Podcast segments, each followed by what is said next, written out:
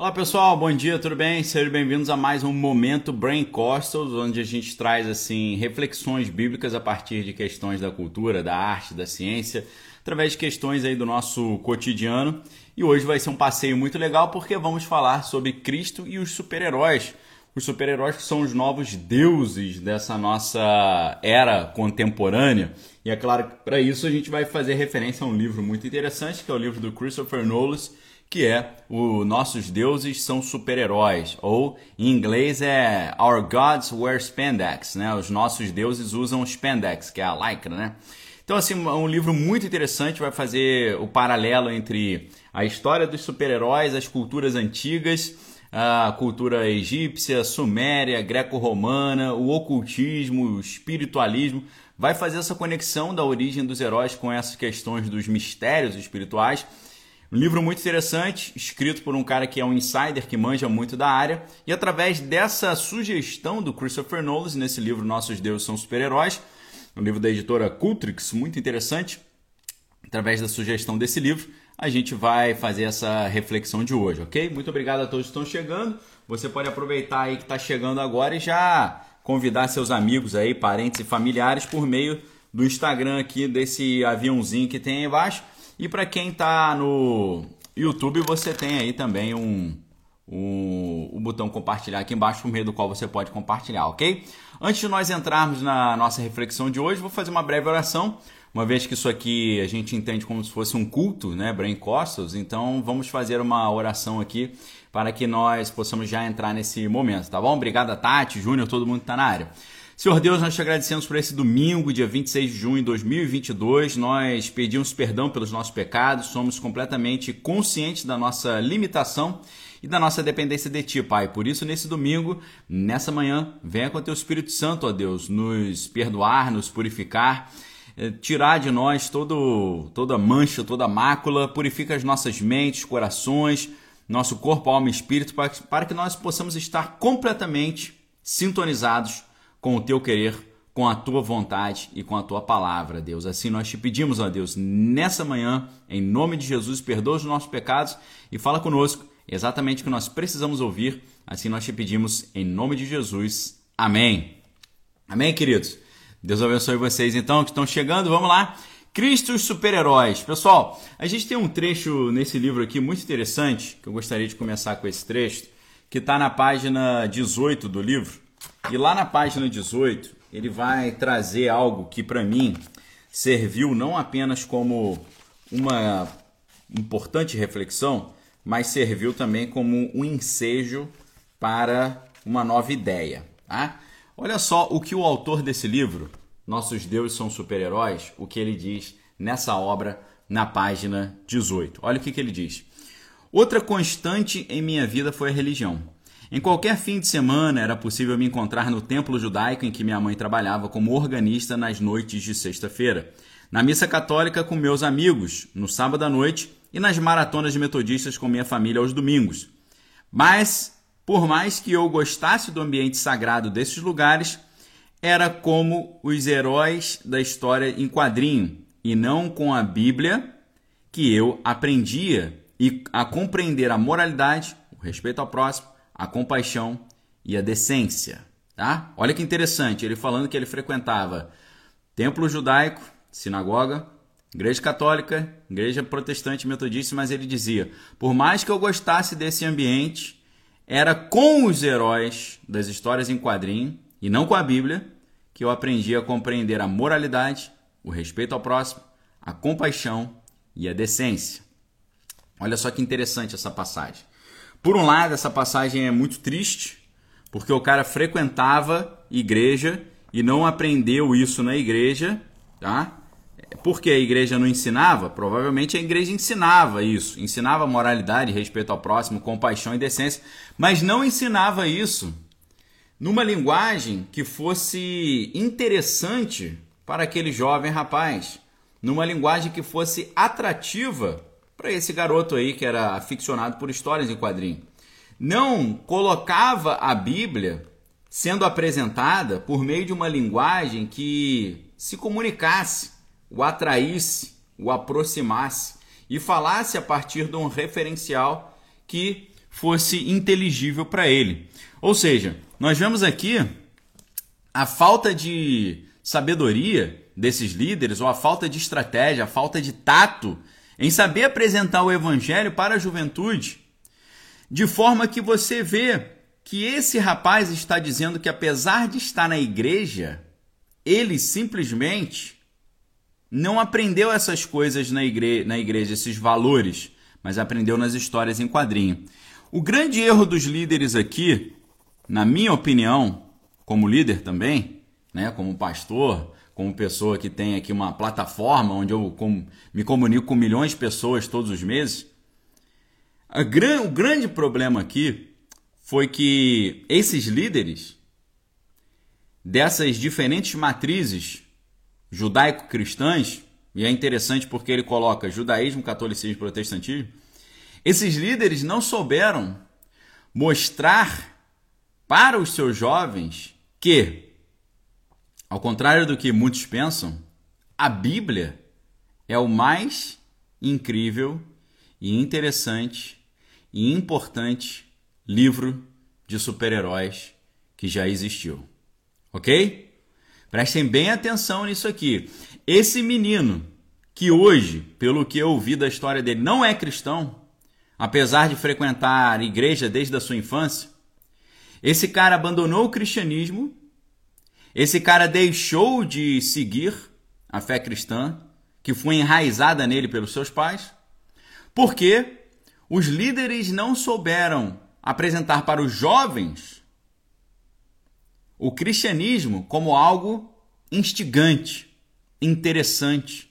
Não souberam mostrar para estes jovens que o cristianismo é a maior história de super-heróis que existe.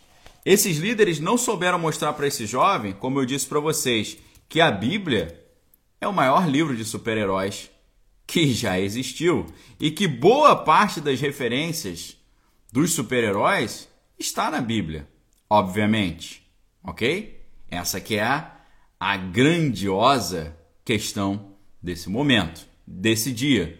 Hoje nós vamos refletir exatamente sobre isso, sobre como nós, enquanto cristãos, pecamos quando não olhamos a Bíblia não só como manancial do conhecimento, ou como manancial, ah, como manancial dos valores, mas como manancial da arte também, como manancial da cultura, como manancial das histórias de super-heróis, das histórias de aventura, das histórias de grandes líderes, das histórias de ação. A Bíblia é um grande livro de ação também. A Bíblia é um grande livro de aventura. A Bíblia, a Bíblia é um grande livro de super-heróis, deuses, anjos, demônios, poderes sobrenaturais, manifestações sobrenaturais, controle da natureza. Tudo que você vê a, o jovem de hoje assistindo nas histórias em quadrinho, vê os jovens de hoje assistindo nos filmes, no cinema, e ficam ali aficionados. Tudo isso que você assistiu tudo, tudo isso que esses jovens assistem e viram uma base de fãs daquilo, a garotada, né, que é fã da Marvel, fã da DC Comics, fã dos super-heróis, fã de cinema, cinéfilo e tal, fãs de bandas também. Toda essa galera precisa entender que a Bíblia é um, uma fonte de histórias tão incríveis quanto, ou talvez até mais incríveis ainda, ok? Mais incríveis ainda do que essas histórias. E se depender de mim, isso vai acontecer. As pessoas vão entender que a Bíblia pode ser lida como livro de super-heróis também. E não foi por outro motivo que nós, quando eu falo nós, eu e meu amigo Diogo Geraldo, criamos a história do Caleb, caçador de gigantes. O que, que significa isso? Significa que nós trouxemos uma história em quadrinho para apresentar a Bíblia por meio de uma linguagem completamente inovadora. Mostrar para as pessoas que a Bíblia pode ser interpretada como uma grande história de aventura. Veja aqui, o que, que é isso aqui? É o gigante Talmai da Bíblia. A Bíblia fala sobre os três filhos de Arba, Talmai, Cesai e Aimã. Três gigantes que eram do mal, que habitavam lá na, na no, no monte, ah, no monte lá em Hebron, onde Caleb teve que conquistar essa terra e para conquistar essa terra que foi dada a ele por Moisés, ele precisou derrotar os três gigantes, Aimã, Cesai e Talmai. Nesse primeiro volume, então, da nossa história em quadrinho, Caleb, Caçador de Gigantes, a gente conta a história de Caleb, que é o, o Caleb. Caleb é Caleb em hebraico. Isso está lá em Josué capítulo 14, onde você vai ver que Josué e Caleb tiveram que conquistar a terra prometida e para Caleb foi dado o monte de Hebron, e Hebron era habitado por esses gigantes, ele teve que vencer esses gigantes para tomar posse dessa terra. E foi assim que nós desenvolvemos essa história, para tentar mostrar para as pessoas que a Bíblia também pode estar com essa. Uh, pode ser vista a partir dessa ótica da, dos super-heróis, ok? Esse, essa história em quadrinho, infelizmente, está esgotada, mas se Deus assim permitir, em breve ela estará novamente disponível para vocês é, adquirirem, ok? É um desenho maravilhoso. Você vai ver aqui a, a qualidade né, do desenho do Diogo Geraldo, olha só. Tá? Você sentir a qualidade do trabalho. A gente quis trazer um trabalho de excelência para vocês. Tá certo? E é isso que está em jogo. E nessa conversa de hoje, eu vou explicar para vocês a importância disso.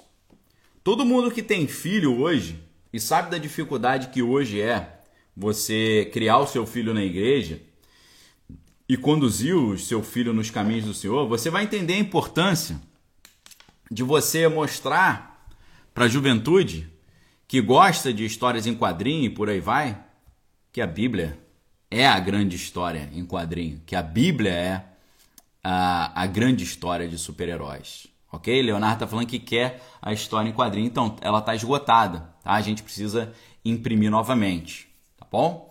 Eu achei que a gente ainda tinha em estoque, mas parece que esgotou da última vez que a gente vendeu. Acho que o estoque acabou, né? Infelizmente, eu achei. Eu fiz essa live hoje pensando que a gente ainda tinha no estoque, mas não temos. Mas não tem problema, porque isso hoje, pessoal, Hoje você que está escutando essa live, você está participando de uma coisa muito especial. Porque enquanto eu preparava essa live de hoje, eu percebi a conexão dessa ideia de super-heróis com todo esse trabalho que nós temos feito no Klaus. Eu percebi a conexão dessa ideia de guerra cultural. Ah, a gente está trabalhando, para quem sabe, né? Nós estamos trabalhando de segunda a sexta no, no Instagram e aqui no Desvendando Original. Estamos trabalhando com a série de estudos Desconstruindo a Revolução Cultural. Acho que amanhã a gente vai para a aula número 36, se eu não estou enganado. Tá certo? Então, o pessoal está perguntando se eu vou estar na, na Bienal do livro. Não, não estarei, infelizmente, tá bom? Então, eu percebi a conexão dessa, dessa ideia né, do, desse universo dos super-heróis com essa questão da guerra cultural e da restituição do cristianismo à vanguarda da ciência, da cultura e da filosofia. Ok? Agora, quando uh, hoje você olha o mundo de hoje, o que que o Christopher Knowles defende, ok? Qual é a tese desse livro? Tá? Estou me reportando ao livro Nossos Deuses são Super-Heróis, do Christopher Knowles. A tese dele é que hoje os super-heróis eles vieram a ocupar o papel que os deuses e os semideuses representavam no mundo antigo. Esses super-heróis de hoje substituem a figura desses deuses, ok? E ele faz uma conexão muito interessante quando ele diz que nós chamamos a Deus quando precisamos de ajuda. Então, por incrível que pareça, o Christopher Knowles, já no início do livro, ele mostra que quando os Estados Unidos estavam bem assim, estava tudo super tranquilo, a venda de histórias em quadrinho diminuía. Só que quando os Estados Unidos se viam diante de problemas e crises, crises econômicas, crises bélicas, né, batalhas e conflitos internacionais, é, desilusão, medo do futuro, sempre que a situação ficava estranha assim, a venda de histórias em quadrinho aumentava. E ele vai dizer que, assim como quando tudo está bem a gente esquece de Deus, quando tudo está bem, as histórias em quadrinho vendiam menos. E ele vai mostrar que o apogeu dos super-heróis sempre acontece em momentos de crise, como durante a crise de 29.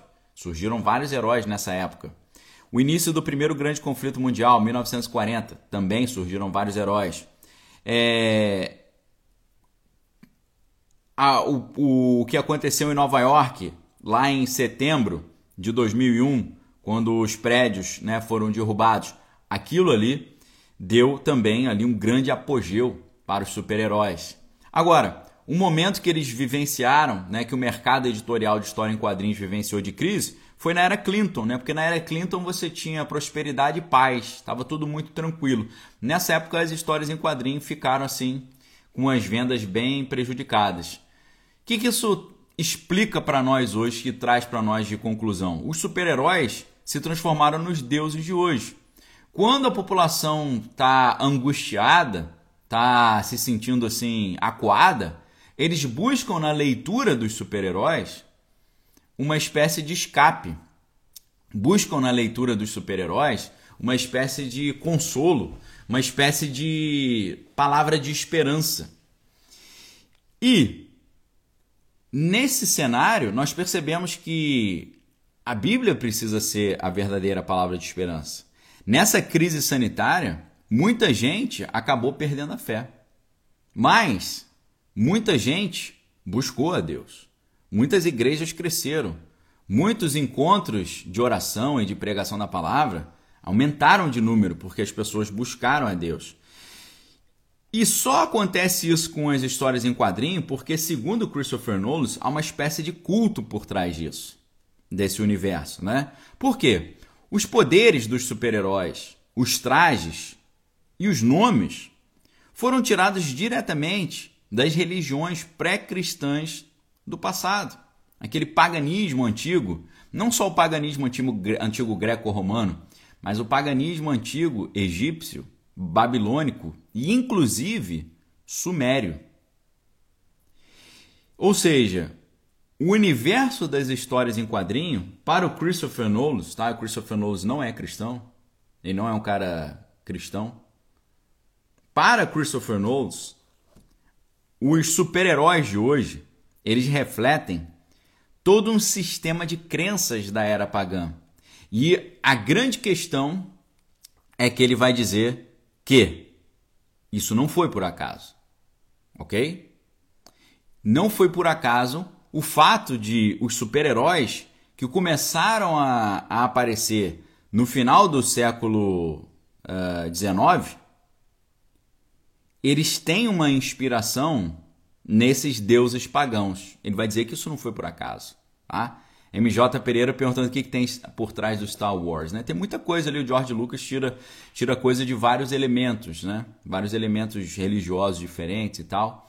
A gente não vai poder falar muito sobre Star Wars hoje, mas tem muita coisa por trás. Apesar de eu ser super fã do Star Wars, porque a Bíblia fala examinar todas as coisas e retém o que é bom, a gente examina todas as coisas e vai retendo o que é bom, ok? Então, prestem bem atenção. O Christopher Nolan, no livro Nossos Deus São Super-Heróis, vai mostrar que houve um, uma causa para os super-heróis estarem completamente vinculados aos deuses pagãos. Ele vai argumentar que houve uma direta influência das sociedades secretas e dos cultos espirituais místicos do final do século XIX. A gente está vendo ali o início do kardecismo, né? a, a, a, a, a teosofia progredindo, a, a filosofia Rosa Cruz, a Golden Dawn, inclusive, a importante sociedade secreta, a sociedade secreta inglesa, todos esses grupos, a teosofia, Rosa Cruz, Golden Dawn, tudo isso inspirou esses primeiros heróis. Por quê? Porque esses grupos, Teosofia, Rosa Cruz e Golden Dawn, por exemplo, maçonaria também, estavam buscando superar o modelo judaico-cristão e retornar ao modelo pagão antes do cristianismo. Nesse sentido, a própria, o próprio universo dos super-heróis surge como uma, uma, uma guerra de propaganda anticristã. Assim como o Renascimento foi para quem acompanhou e tem acompanhado o Desconstruindo a Revolução Cultural. Nós vimos que no final da Idade Média, quando a igreja ainda tinha sua hegemonia cultural e a igreja era o aparelho ideológico de Estado mais importante que reproduzia a visão de mundo e as forças de produção, segundo o filósofo marxista Louis Althusser, Nesse final da Idade Média, nós vimos no Desconstruindo a Revolução Cultural que, através da revitalização do comércio, através do, da forte conexão das navegações, né, a descoberta do caminho para as Índias, navega as navegações de Marco Polo, né, uh, Magalhães, com o Estreito de Magalhães, que encontraram caminhos para você chegar até as Índias Orientais e trazer das Índias as especiarias, tudo isso, tudo isso criou uma revitalização comercial, quando eles desenvolveram esse caminho, esses caminhos das Índias e traziam essas especiarias das Índias, passando por Gênova e Veneza, o que fez essas duas cidades italianas prosperarem muito, e contornando a Europa, né, contornando a Europa passando, por exemplo, pelo Porto, cidade de Portugal, né? Hoje Portugal, antigamente era condado portucalense, fortalecendo muito o porto e também criando as chamadas ligas, é, ligas hanseáticas ou ligas teutônicas, né? que eram aquelas é, ligas de comércio, né? umas grandes rotas comerciais ali que conectavam o sul da Europa ali com Gênova e Veneza, norte da Itália, conectando a Áustria e subindo até as regiões de, da Bel, atual Bélgica e Holanda. Ou seja, uma grande revitalização comercial que criou uma nova classe de comerciantes muito ricos. E essa classe de comerciante, comerciantes muito ricos desenvolveu poder econômico, mas não tinha poder cultural, poder simbólico, não tinha status na sociedade, não tinha respeitabilidade. Inspirados nessa busca por um poder cultural, eles começaram a patrocinar produções artísticas que rivalizavam com o cristianismo. Produções artísticas que cultuavam os deuses pagãos, a referência da cultura greco-romana. É por isso que no Renascimento você vê o mesmo artista pintando Jesus Cristo e pintando Zeus, pintando ninfas, pintando deu, é, Atenas e deusas greco-romanas. Por quê? Porque havia uma grande guerra de propaganda. E essa guerra de propaganda acontecia através de palácios, quadros, murais, vitrais, castelos, através de toda a iconografia da época, a arquitetura da época, a estrutura visual da época. Um abraço pro meu pai aí, Daniel, que está na área, para minha mãe também, que está aí, alô. Um abraço Beto aí, bom dia, um domingo abençoado para todos. Material que o professor nos passa diariamente, não temos nenhum outro canal. Grato, Daniel. Valeu, Beto, glória a Deus. Obrigado pela força Deus te abençoe também, meu amigo. Boa semana para vocês. Então, uma grande guerra de propaganda contra o cristianismo começa naquela época.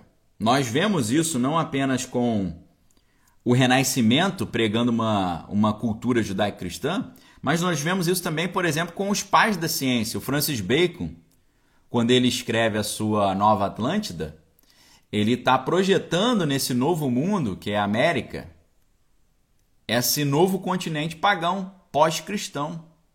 E, obviamente, inspirado pelo seu percurso no ocultismo, porque era um grande expoente da Rosa Cruz da sua época, o Francis Bacon, que junto com outros grandes ocultistas criaram ou criou a Royal Society, a sociedade científica mais famosa do mundo. E essa sociedade foi criada por pessoas que tinham grande vivência no ocultismo, como Francis Bacon e também o Elias Ashmole, que era um grande alquimista também. já jogando por terra essa ideia da dicotomia entre ciência e religião. A ciência sempre foi um aspecto da religião. E o Friedrich Nietzsche mostrou muito bem que a, ciência se pretende como antirreligiosa, mas na verdade ela é religiosa até o talo. Porque ele vai dizer que tanto cientistas quanto religiosos têm um culto parecido e até se vestem parecido com roupas é, sacerdotais, diz o Nietzsche. Então, olhando por essa ótica, comparando com o Renascimento e com o início da ciência, o Christopher Nolan ele vai dizer que a, a inspiração pagã dos primeiros super-heróis não foi por acaso, porque houve uma direta influência dessas sociedades e cultos espirituais místicos do final do século XIX, como a teosofia Roda Cruz e Golden Dawn, que buscavam superar o cristianismo e retornar ao modelo pagão pré-cristão. Dessa forma, você vê o modelo neoclássico completamente influenciado pelo paganismo greco-romano. O, o modelo cultural neoclássico ele não surge por acaso. Eles vão buscar inspiração no modelo grego e romano como uma maneira de combater a cultura judaico-cristã, que é o esteio da cultura, que já foi até sinônimo de cultura. Cristianismo já foi sinônimo de cultura e precisa voltar a ser. E na página 39, a gente tem um trecho muito interessante que eu separei aqui para vocês, que diz o seguinte, ó: é. Peraí.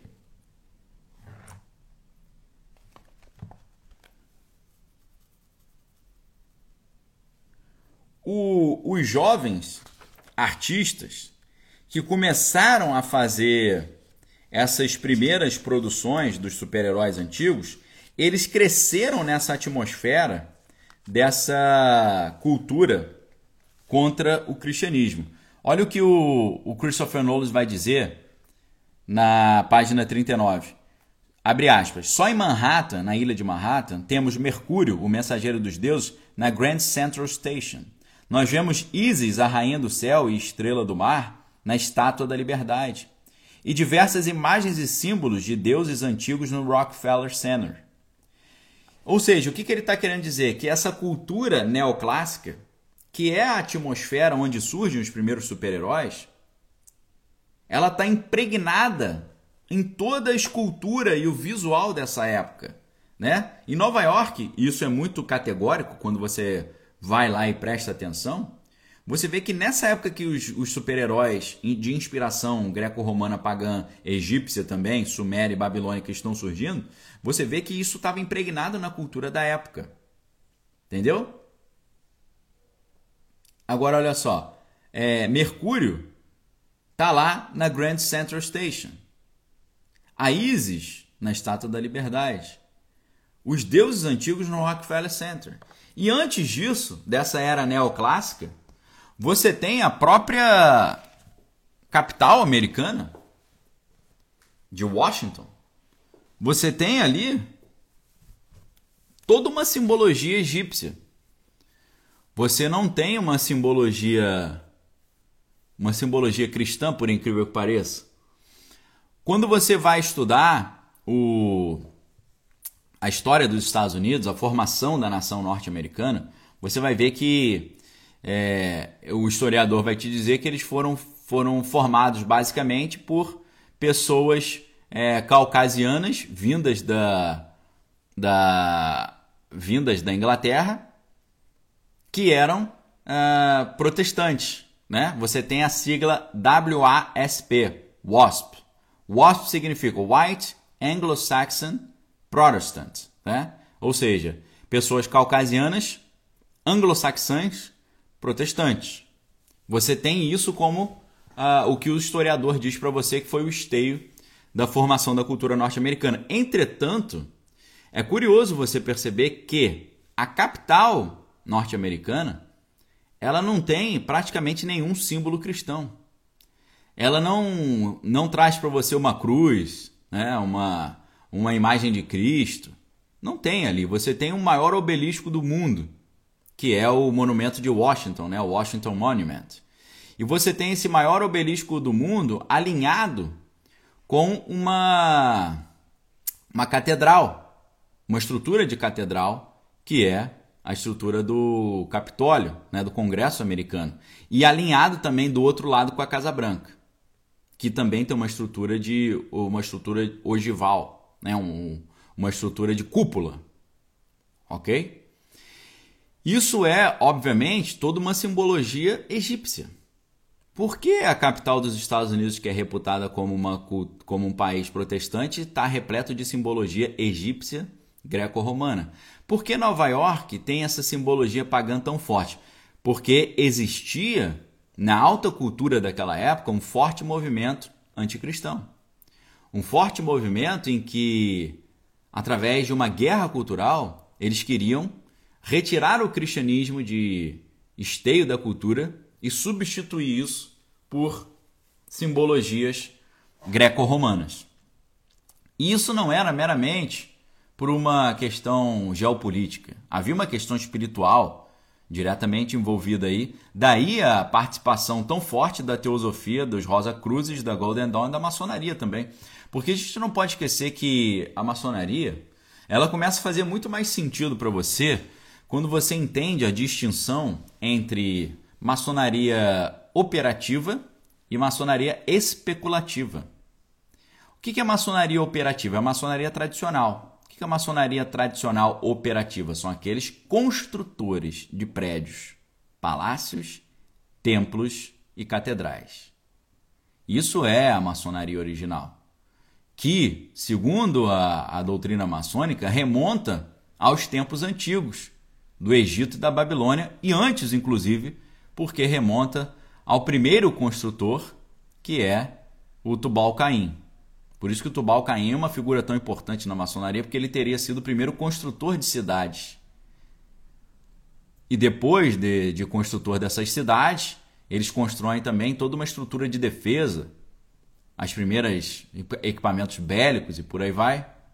E essa figura é cultuada ali dentro do, do espectro da, da maçonaria. Depois eles vão cultuar outro Raboné, outro construtor, né? Boné, construtor hebraico, e que é o Irã Abif. Irã Abif, segundo a doutrina maçônica, foi o cara que construiu o Templo de Salomão, né? Que teria sido é, eliminado por não querer revelar os seus segredos, mas ressuscitou ali numa clara referência ali meio uh, de Nimrod né, e, e Tamuz, né, o Tamuz, o Deus que morre e ressuscita, que é claro que tem uma, vai ter uma conexão com Jesus aí, tem uma competição de, de deuses que morrem e ressuscitam. Isso fica muito claro quando a gente estuda o, a ideia de o, o Deus das Mil Faces, né? que é o livro do Joseph Campbell, que mostra que essa mesma história ela se repete na, durante a, as civilizações humanas, né? E é claro que Christopher Nolan e outros autores vão dizer que Jesus é uma mera cópia de Horus e Tamuz e, e Mitra e por aí vai, mas a gente sabe que o proto-evangelho está lá no Gênesis, né? Essa ideia do Deus que morre e ressuscita, do Filho de Deus que morre e ressuscita, está no Gênesis quando Deus é, Deus elimina um animal e do couro desse animal faz roupas para Adão e Eva, ou seja, o, o sangue do cordeiro ali que foi imolado, trazendo perdão do pecado, e também através dessa da fala de Deus para para Eva e para a serpente, quando Deus vira para Eva e fala: "Porém inimizade entre o teu descendente e os seus descendentes", ou seja, o único descendente da, de Eva e os descendentes da serpente. Este lhe ferirá a cabeça, ou seja, o descendente da mulher, que é o Cristo. A mulher é um símbolo da igreja, do povo de Deus, é um símbolo de Israel. Enquanto a serpente ferirá o calcanhar. Então, ali no Gênesis, você tem Deus colocando primeiro, falando sobre o descendente da mulher, que esmagaria a cabeça da serpente, está falando sobre o Messias. Isso é o que alguns teólogos chamam de proto-evangelho, aquela ideia ancestral do evangelho, do Filho de Deus que morre em nosso lugar e depois ressuscita ao terceiro dia. Isso já estava impregnado nesse pensamento edênico e foi passado de geração em geração pelos filhos de, de Adão, né? Primeiro Sete e a toda a sua descendência até chegar a, a Noé, né? Noé também pregando esse, essa doutrina da salvação. Depois, o Sem, filho de Noé, continuando essa pregação, e Sem dando origem aos semitas, depois Eber dando origem aos hebreus, depois o povo saindo do Egito e dando origem ao, ao povo é, judaico. Então, essa doutrina já é pregada desde o início da humanidade. Mas, como eu disse para vocês, esses historiadores da, da, do mundo dos super-heróis, das histórias em quadrinho, sempre vão desmerecer a cultura judaica. Só que a gente sabe que a cultura judaica, de certa forma, ela é até mais antiga do que a cultura egípcia, né? Porque alguns enxergam a origem da cultura judaica apenas quando eles saíram do Egito. Mas antes deles chegarem ao Egito, eles já tinham uma cultura, eles já tinham um Deus, já havia muito antes do Egito se tornar grande, já havia uh, o povo que cultuava esse Deus e tinha essa visão de mundo. Já tinha Abraão, Isaac e Jacó, já tinha Sem, Cã e Jafé. Né? Então, de Sem saem o povo de os hebreus, que, que são é, vem de Eber, e de Cã saem o povo ali de do Egito, né, que é Misraim. Misraim era o nome de um dos descendentes de Cã. Então são todos parentes ali e guardam essa doutrina original, essa cultura. Dessa maneira, é, quando a gente olha o, o ambiente em que os super-heróis surgiram, esse espírito do tempo, né, que os alemães chamam de Zeitgeist, é, Zeit é espírito, né, e Geist é Zeit é tempo, perdão, e Geist é espírito. Quando a gente vê essa época neoclássica, de onde saíram os super-heróis, é uma época que a cultura pagã estava vindo muito forte para tentar suprimir a cultura cristã inspirada por essas sociedades secretas. Então, esses jovens artistas que criaram os primeiros grandes super-heróis cresceram mergulhados nessa atmosfera de retorno ao paganismo. Né? Então, é muito interessante que na página 39 também do livro, o Christopher Nolan ele vai começar a mostrar para nós algo que está mais profundo ali.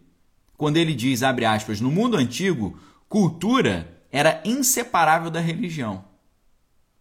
A cultura estava diretamente relacionada ao culto. E é claro que a palavra cultura tem a ver com cultivar, tem a ver com agricultura e tem a ver com culto. Culto religioso tem a ver com cultura, com a cultura de uma sociedade. Então, culto, cultura. Cultuar. Ok? O pastor Diego Guedes está perguntando como obter esse livro. Então, esse livro, infelizmente, não tem na minha livraria Daniel Lopes. É, ainda não temos, mas você pode ser, vai ter que adquirir em outra, outras lojas aí, porque a gente não tem aqui, infelizmente. Poderia ter me preparado melhor, né? Mas a gente vai, a gente vai consolidar melhor isso. Fiquem tranquilos. Então, quando Christopher Nolan diz que a no mundo antigo a cultura era inseparável da religião, eu pergunto para vocês, não é assim ainda hoje? Ainda hoje a cultura não é inseparável da religião? Porque ainda que você fale numa cultura secular, você tem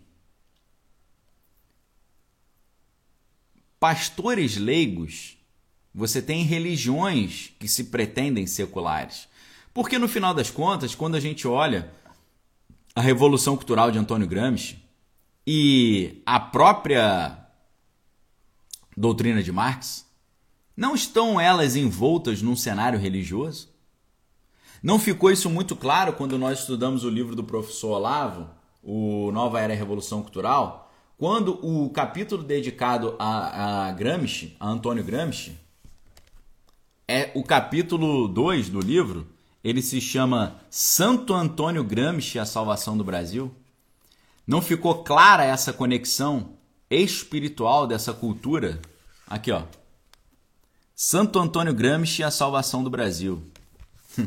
ok? Nesse livro você vai ver que a maneira como eles abordam a, a doutrina gramsciana é uma maneira religiosa.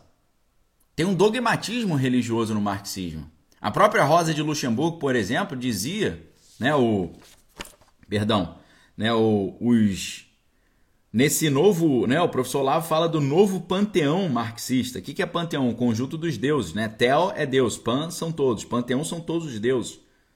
Esse novo panteão é inteiramente constituído de líderes comunistas célebres, baseado num critério de Antônio Gramsci de que, por exemplo, Rosa de Luxemburgo é maior do que os maiores santos de Cristo. Palavras textuais de Antônio Gramsci. Né? Então, obviamente, uma cultura, ainda que seja secular, ela está completamente impregnada de um, uma, uma atmosfera religiosa.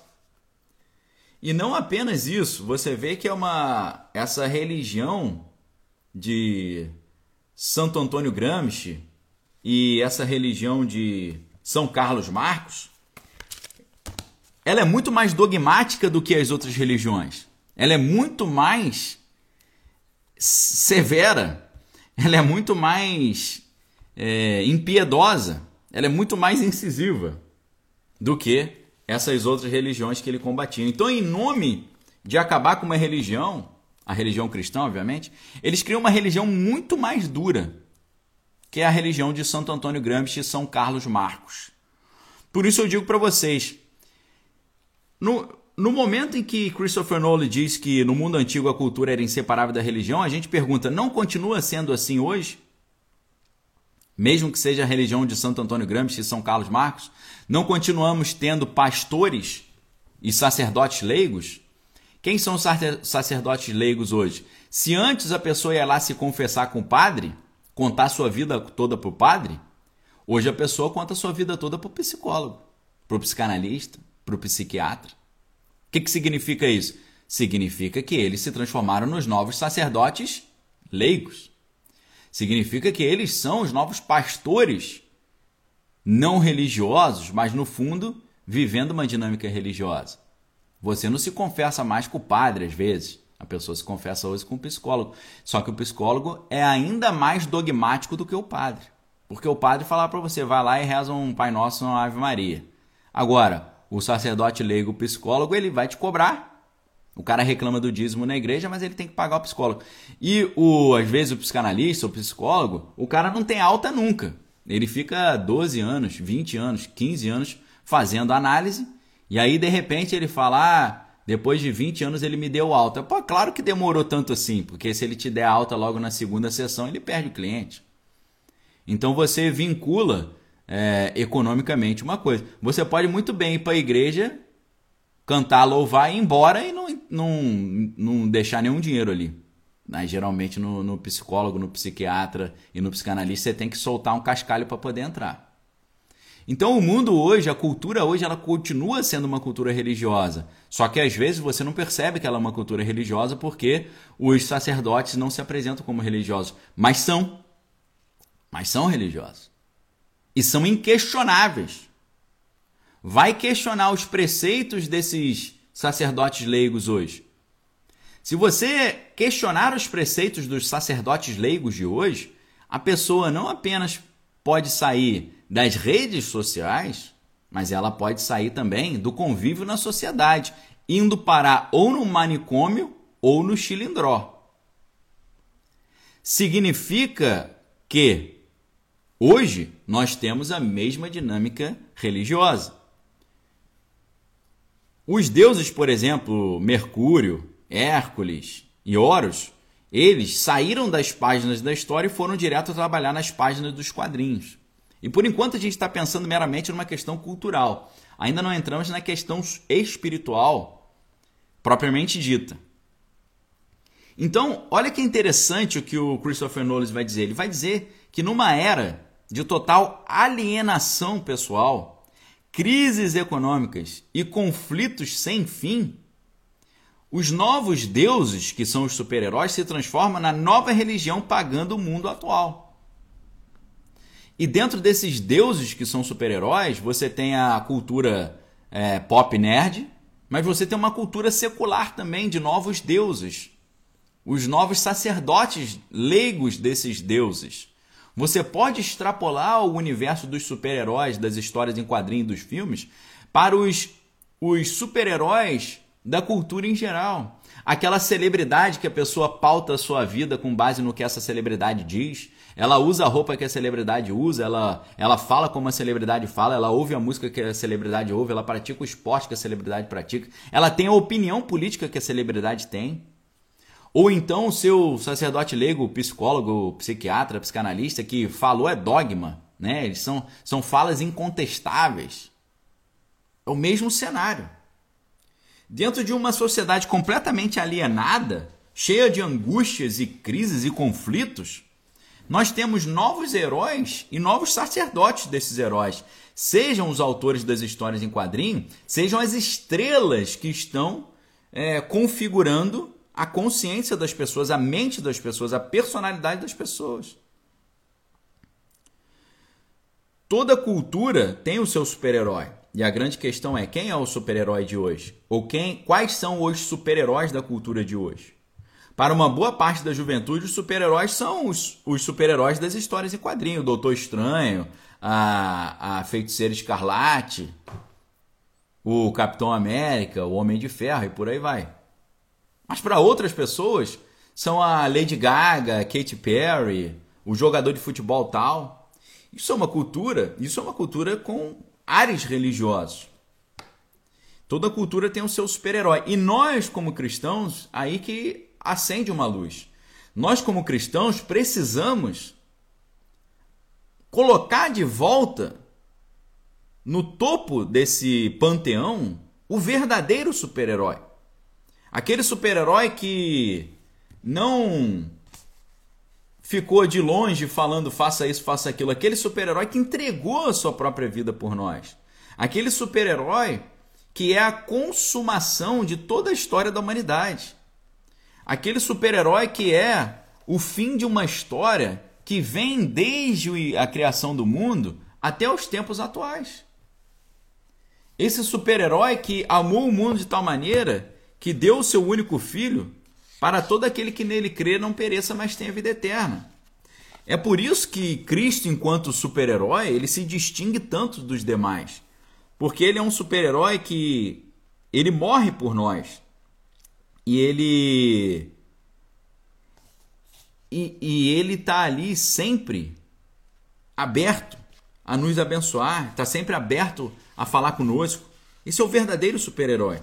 No final das contas, essa grande história aí de substituir o cristianismo por outros heróis é uma é um projeto que está sendo desenrolado diante dos nossos olhos.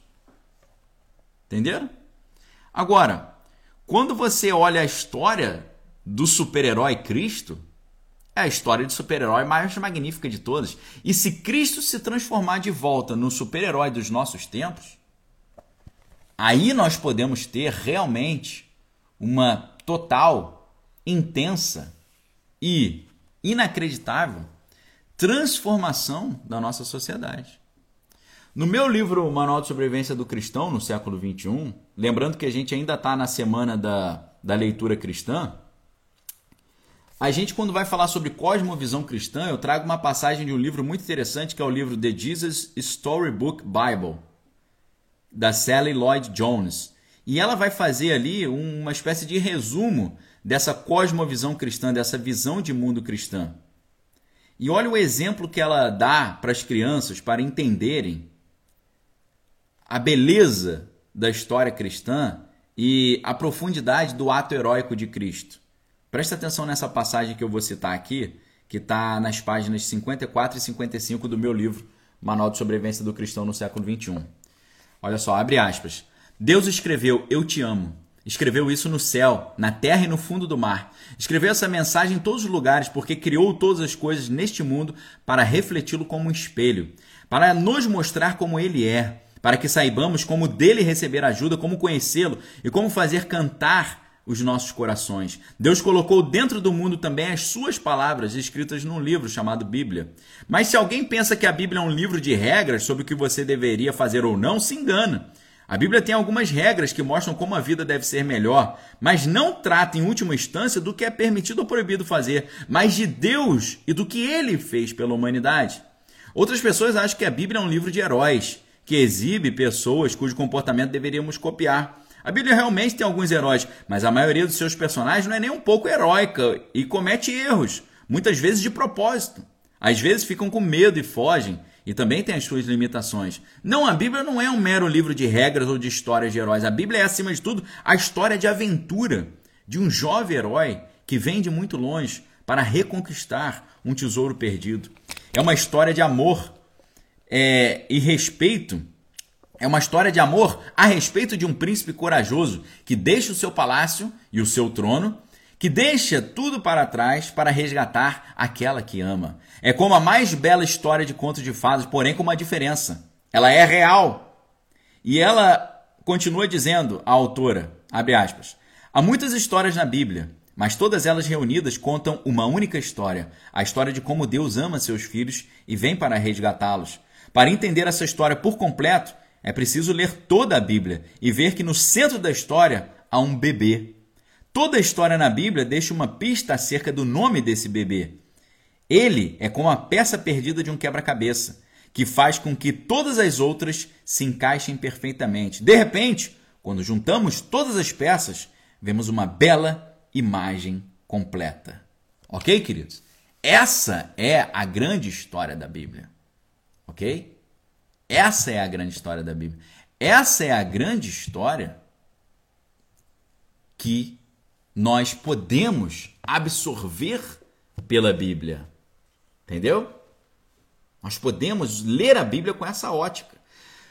A sociedade hoje te ensina a ler a Bíblia como um livro chato.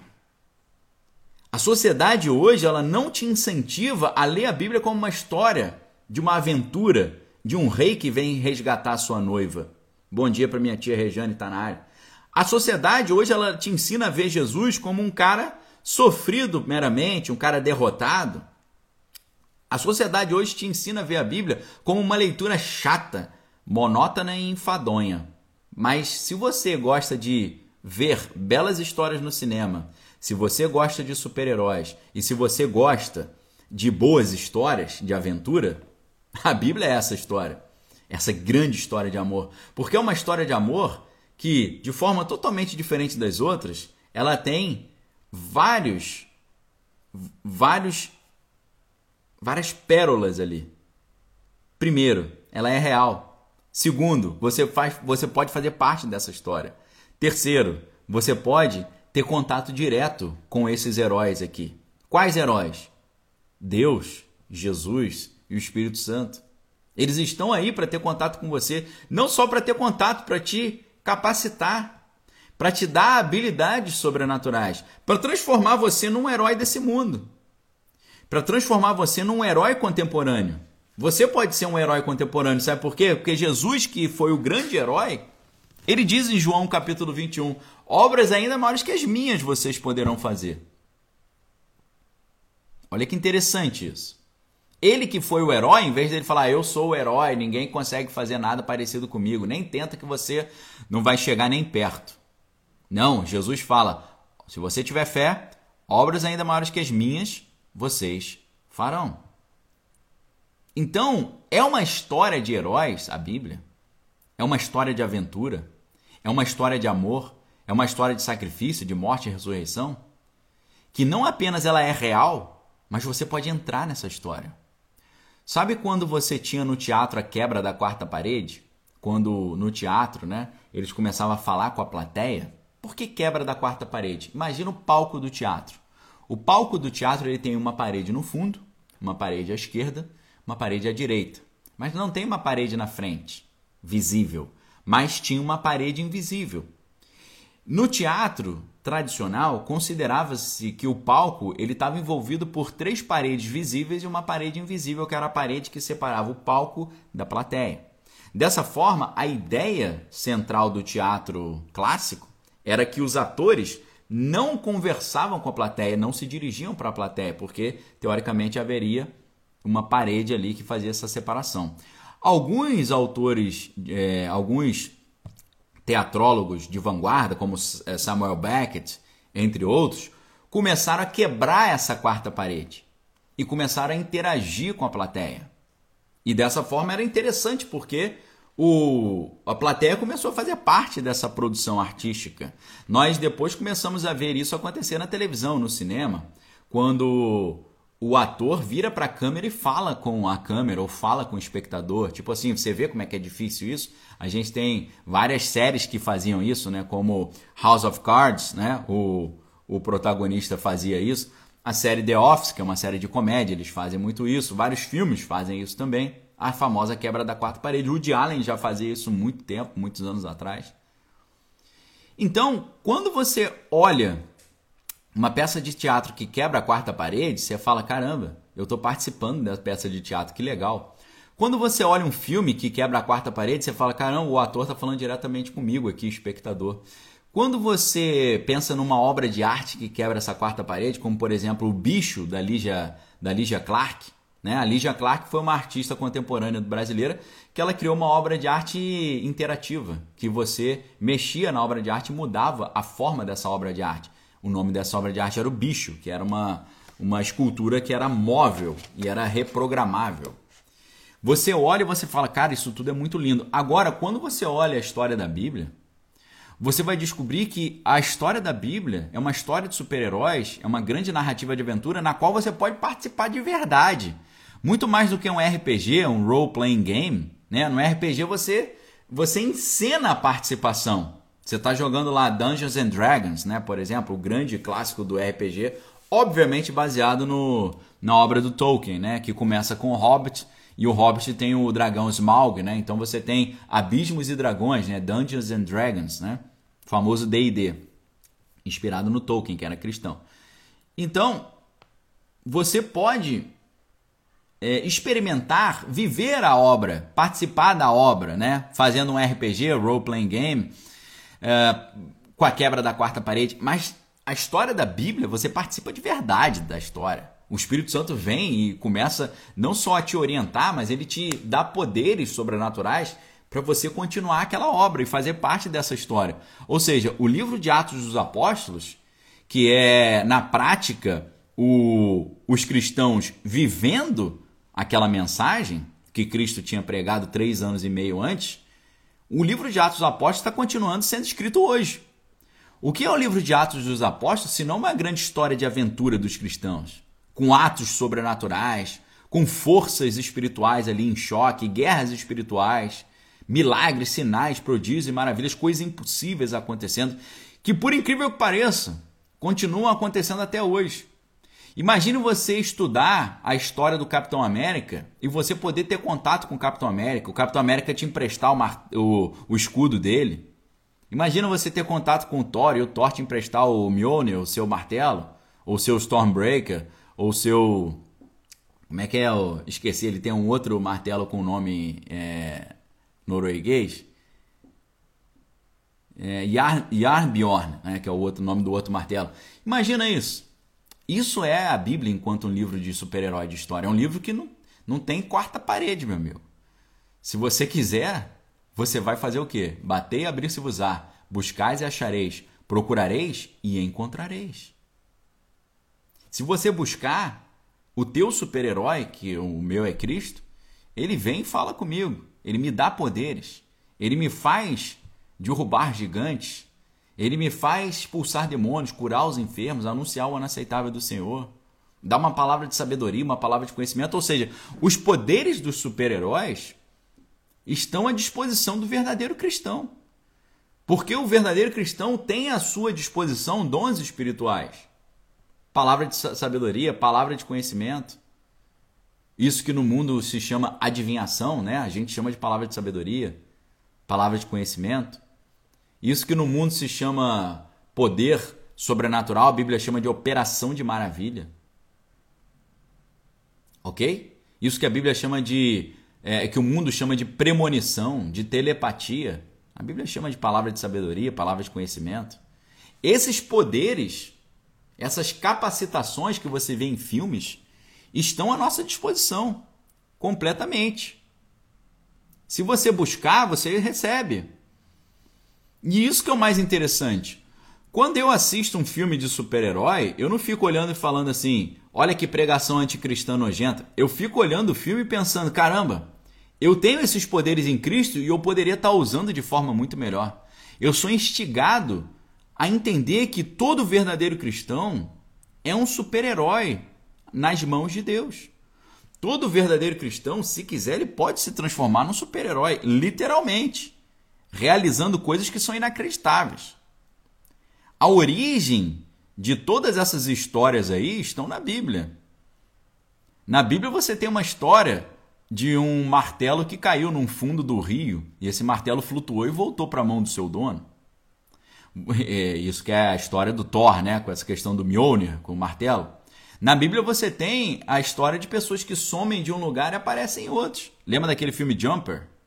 Então, o filme Jumper está na Bíblia. O Felipe, que estava pregando para o eunuco, ele está conversando com o eunuco ali e de repente ele some de um lugar e aparece em outro lugar a 400 quilômetros de distância. Entendeu? Você tem ali Jesus acalmando a tempestade, Jesus andando sobre as águas. Você tem até a, o The Flash na Bíblia. Você tem a, a, a história de Elias, quando ele encontra com o, o rei Acabe, quando chove de volta em Israel depois de três anos de estiagem, a Bíblia diz que o rei Acabe sai em alta velocidade com os seus cavalos e Elias corre na frente dele e chega primeiro que ele, antes dos cavalos. Você imagina os cavalos do rei Acabe? Era o melhor cavalo que tinha. Um cavalo mais musculoso, veloz mais eficiente, era o meio de transporte mais era a Ferrari daquela época. Agora você imagina um, um senhor, o profeta Elias, correndo e chegando muito antes do que os cavalos é, do rei, tá? Não era, não era qualquer cavalo pangaré, não, era o cavalo do rei, cara. E eu digo para você, um cavalo, um cavalo assim mais rápido do mundo, ele consegue chegar a quase 90 km por hora. Tá certo? Quando você olha os cavalos de altíssima velocidade, você vê ali que eles podem chegar a 88 km. Tá? O puro sangue inglês ali. É, uma, é um cavalo totalmente atlético, poderosíssimo. Tem uma musculatura monstruosa. Cavalo gigante. Entendeu? pode chegar à velocidade ali do que eles chamam de maximum sprint, né, no sprint, 88 km por hora. Elias foi mais rápido. O que, que significa isso? Elias é The Flash. Elias é o The Flash, pô. Elias não é só o The Flash, né? Elias ele, ele joga bolas de fogo em cima das pessoas. Entendeu? Então, quando você descobre que essas histórias que estão na Bíblia são reais, e que esse poder que os grandes homens de Deus manifestaram na Bíblia estão à nossa disposição. Você fala, cara, isso que eu estou vendo no, no cinema e estou lendo nas histórias em quadrinho falando de, de deuses greco-romanos, isso está à, à minha disposição através do poder do Espírito Santo. Esse poder que você vê do o Doutor Estranho abrindo conexões, né? O Doutor Estranho também faz isso, né? Ele usa os seus mudras, né? O que, que é mudra? Os sinais de mão, tá? Você tem isso muito forte no, no, no mundo indiano, na cultura indiana. Alguns sinais de mão é, conectando o guru com deuses, alguns sinais de mão sendo usados como feitiços e encantamentos. Através daquele anel que o Doutor Estranho usa e através dos seus mudras, ele abre um portal e, e sai em outro lugar do planeta. A gente vê isso com o Felipe, o, o Jumper original. Então, vários desses poderes que nós vemos dos super-heróis, eles não apenas estão na Bíblia muito antes, mas eles estão na Bíblia também e estão à nossa disposição hoje. Isso que é incrível. Você olha as coisas que Elias fazia e você fala: caramba, esse cara era incrível. Aí depois você olha no Novo Testamento, você também vê aquilo. No livro de Atos Apóstolos, Milagres de Cristo, você vê nos evangelhos Cristo fazendo a coisas assim de super-heróis. Aí você fala, deve ser só Jesus, né? Porque afinal Jesus é filho de Deus, né? Porém, porém, você vai ver os discípulos de Cristo fazendo as mesmas coisas. Você vai ver Paulo fazendo milagres incríveis. Você vai ver Pedro fazendo milagres incríveis. Você fala, caramba, então não é só para Jesus, é para quem acreditar também. E aí você vai ver que isso não parou na história. Os verdadeiros cristãos continuaram pregando na história, vivendo na história, sendo sendo assim coibidos, vilipendiados, preteridos, tirados de cena.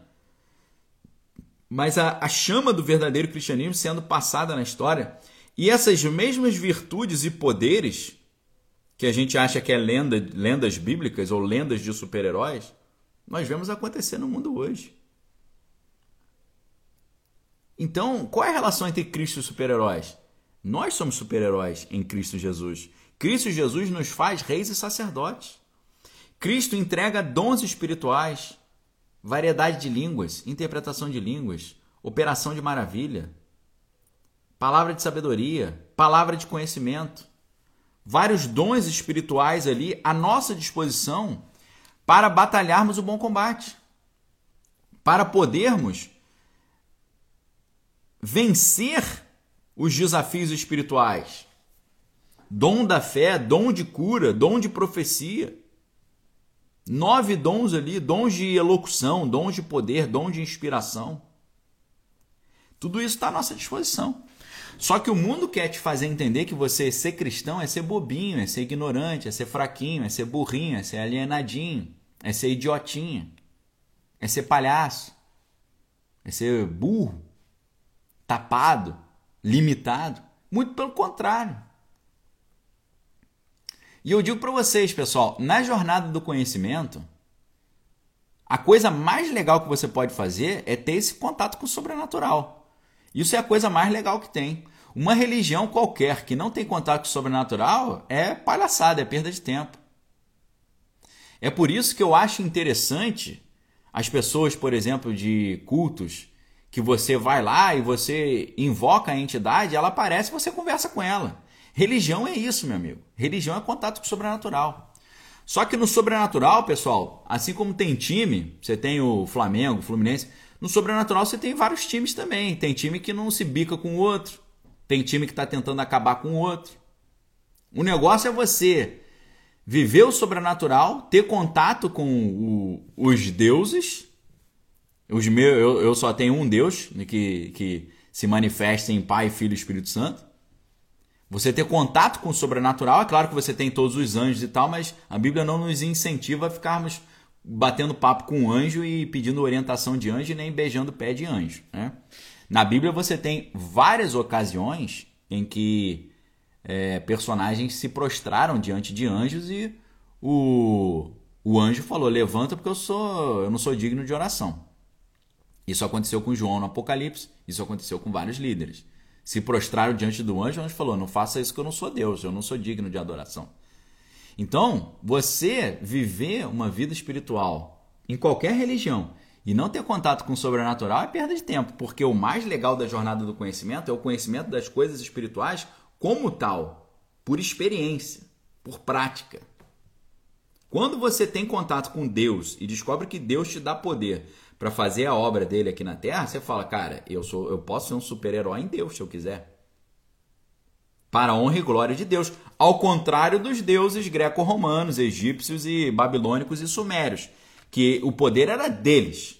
Nós, enquanto super-heróis de cristãos, enquanto super-heróis cristãos, o poder não é nosso, o poder é de Deus, ok? Aí que está a grande diferença. O poder não é nosso, o poder é sempre de Deus. E quando esse poder de Deus se manifesta, você sabe que ele não é de Deus. E quando você quer usurpar esse poder para si mesmo, aí você perde. Foi o que aconteceu com Sansão, foi o que aconteceu com Saul, foi o que aconteceu com alguns líderes que tentaram usurpar para si mesmos o poder e a glória de Deus. Dessa maneira, quando a gente olha no mundo dos super-heróis, o The Flash, né, o, o Hércules e tal. O The Flash você tem o Elias, The Flash. O Hércules você tem o Sansão. Tá tudo na Bíblia. Só que a diferença do, do The Flash e do Hércules para o Sansão e o Elias é que aquele mesmo poder que estava à disposição de Sansão e Elias está à sua disposição. Entendeu? Agora, eles transformaram a cultura contemporânea numa cultura pagã anticristã. No mundo antigo, na página 43, o Christopher Knowles vai falar isso, ele vai dizer, antigamente, quando a força e a coragem significavam a diferença entre a vida e a morte, os mais fortes e corajosos eram tidos na mesma alta conta. E quem são os mais fortes e corajosos no mundo atual? Né? Nós temos que mostrar a força e a coragem que havia em Cristo Jesus e que essa força e coragem que havia em Cristo Jesus o deve ser deve colocá-lo na mais alta conta e essa história desse grande herói deve ser contada. Né? Agora, você vê uma disputa entre culturas e uma disputa, no final das contas, entre deuses. Prestem bem atenção, pessoal, porque agora a gente está saindo da cultura para o mundo espiritual propriamente dito. Se na página 39 o Christopher Knowles diz que no mundo antigo cultura é inseparável de religião, eu vou um pouco além nisso. Eu quero dizer para vocês que no mundo, cultura é inseparável do mundo espiritual. O mundo espiritual, ele gera uma cultura. O mundo espiritual de Deus, o mundo espiritual cristão gera uma cultura cristã. O mundo espiritual pagão, ele gera uma cultura pagã. E esses dois mundos estão em choque desde os tempos antigos. É por isso que você tem a dicotomia entre Sete, filho de Adão, e, por exemplo, Tubal-Caim, filho de Caim. É a mesma disputa que você teve entre Caim e Abel. Abel estava usando a força espiritual de Deus para propagar uma cultura de Deus. Caim estava usando uma força espiritual maligna para propagar uma cultura espiritual maligna. Ok? Abel estava pregando isso e foi eliminado por isso por causa de uma guerra espiritual. Abel foi eliminado devido a uma disputa espiritual. Entendeu? E Abel foi substituído por Sete, que é o filho de Adão. E curiosamente, no Egito, Sete é o do mal. É o cara que é colocado como do mal, né? Na Bíblia, Sete é o cara que continua esse culto a Deus. É, é engraçado, né? Como é sempre a mesma história, só que invertida, né? Essa cultura do Sete continuando a, a mensagem de Deus, e aí vai levar até Noé, Noé tem o dilúvio, depois do dilúvio você tem 100 cães de fé. Ou seja, essa ideia do Sete enquanto um grande líder, um grande herói, ela já estava impregnada no mundo antigo.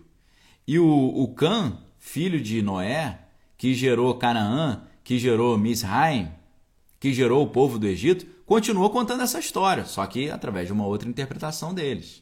Entendeu? Neto aí, obrigado pela força, falando, Daniel é uma ferramenta de Cristo para entendermos o mundo de hoje e nos protegermos. Obrigado. Faz um vídeo explicando para quem é bem leigo a encarnação, a enganação que é esse mundo. Um cara riu de mim quando disse que é tudo planejado. Valeu. Valeu, Neto. Pode deixar. Obrigado aí pela força. Valeu, Neto, pelas palavras, pela força e pela sugestão. Quando você tem Sete, criando uma cultura de Deus, e Tubal-Caim criando uma cultura anti-Deus, a origem dessas culturas é o mundo espiritual. Então, ao contrário do que Christopher Knowles diz na página 39, no mundo antigo, cultura era inseparável da religião, era inseparável da religião eu digo para vocês, a história da humanidade é uma história de disputas espirituais que se manifestam em disputas culturais. No final das contas, é isso, ok? Tá certo? Valeu, Delcimar. Obrigado pela força, tá? Você tem então essa cultura anti-Deus se manifestando, por exemplo, lá com os babilônios. Os babilônios, Deus fala para os babilônios o quê? É, espalhem, Deus fala para a humanidade: espalhem-se pelo mundo, povoem a terra. Aí o que, que eles fazem? Não, nós vamos ficar todos reunidos na península do Sinar. O que, que é a península do Sinar? Na região onde depois viraria Babel, depois viraria Babilônia, depois viraria território iraquiano. Então ali surgem grandes problemas ali. Culturas anti-Deus. As culturas anti-Deus. A cultura anti-Deus surge ali. E a cultura anti-Deus, ela vem do mundo espiritual, ela é inspirada no mundo espiritual. Para quem é cristão, é muito fácil entender isso quando você lê 1 Timóteo 4.1. Em 1 Timóteo 4.1, Paulo fala, não, é, o Espírito expressamente diz que nos últimos dias muitos apostatarão da fé, dando ouvido a espíritos enganadores e doutrinas de demônio. Olha que interessante. Espíritos enganadores e doutrinas de demônio. O que, que significa isso? Significa uma cultura que é criada através da inspiração ou, ou através da sugestão, através do ensino de espíritos enganadores e doutrinas de demônios. Ou seja, no contato com o mundo espiritual, você, o pessoal anticristão desenvolve a cultura anticristã do contato com o mundo espiritual, do contato com os, as entidades espirituais anticristãs, eles desenvolvem a cultura anticristã. No contato com o Espírito Santo de Deus, nós desenvolvemos a cultura cristã. Entendeu? Então não é que no mundo antigo a cultura é inseparável da religião. O, o mundo produz culturas inspirados pelo sobrenatural, pelo mundo espiritual. O mundo espiritual incentiva os seus pupilos e discípulos a desenvolverem culturas, culturas cristãs ou culturas anticristãs. O cara, no contato com as entidades espirituais malignas, produz uma cultura maligna.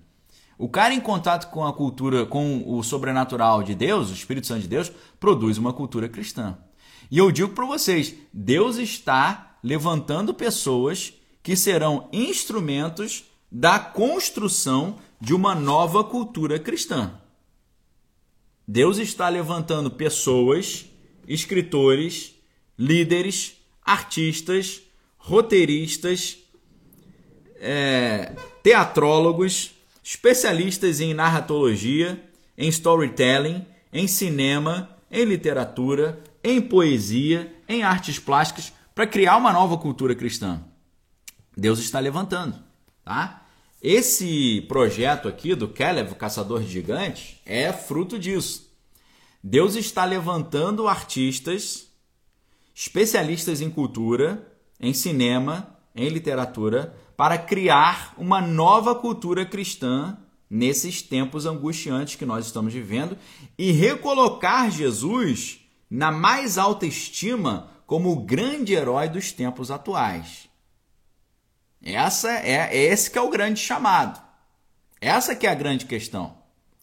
Por que, que a gente está desenvolvendo um negócio chamado Klaus, Cristianismo, Linguagem e Autonomia na Sociedade? Nós estamos desenvolvendo isso porque isso é um chamado cristão para desenvolver uma nova cultura cristã que vai recolocar o cristianismo como a vanguarda da ciência, da cultura e da filosofia. As disputas culturais são disputas espirituais. A cultura é a, a, o reflexo de, do mundo espiritual. A cultura é reflexo de um culto. O que você cultiva vira uma cultura. O que você cultua vira uma cultura. O que você cultua é o que você cultiva. E o que você cultiva vira uma cultura. Assim como a agricultura. Para você ter o fruto do trabalho, para você colher os frutos, você tem que plantar, regar, esperar. Tem a atuação da água, do sol, dos, dos nutrientes, dos fertilizantes. Perfeito? Então, prestem bem atenção nesse conceito aqui. Vou pedir até para minha esposa gravar essa frase que veio aqui na minha cabeça agora. O que você cultua se transforma numa cultura, tá? O que você cultua, você cultiva. O que você cultiva, vira uma cultura. Cultura é cultivar e cultuar. Quando você ama os super-heróis, você está cultuando os super-heróis. Não tem problema nenhum você ter uma camiseta do Super-Homem, do Capitão América, não tem problema nenhum. Agora, você cultuar o Capitão América e não cultuar Jesus sendo cristão, tem alguma coisa errada. O Capitão América precisa ser uma isca para você trazer as pessoas para conhecer o verdadeiro herói que é Cristo.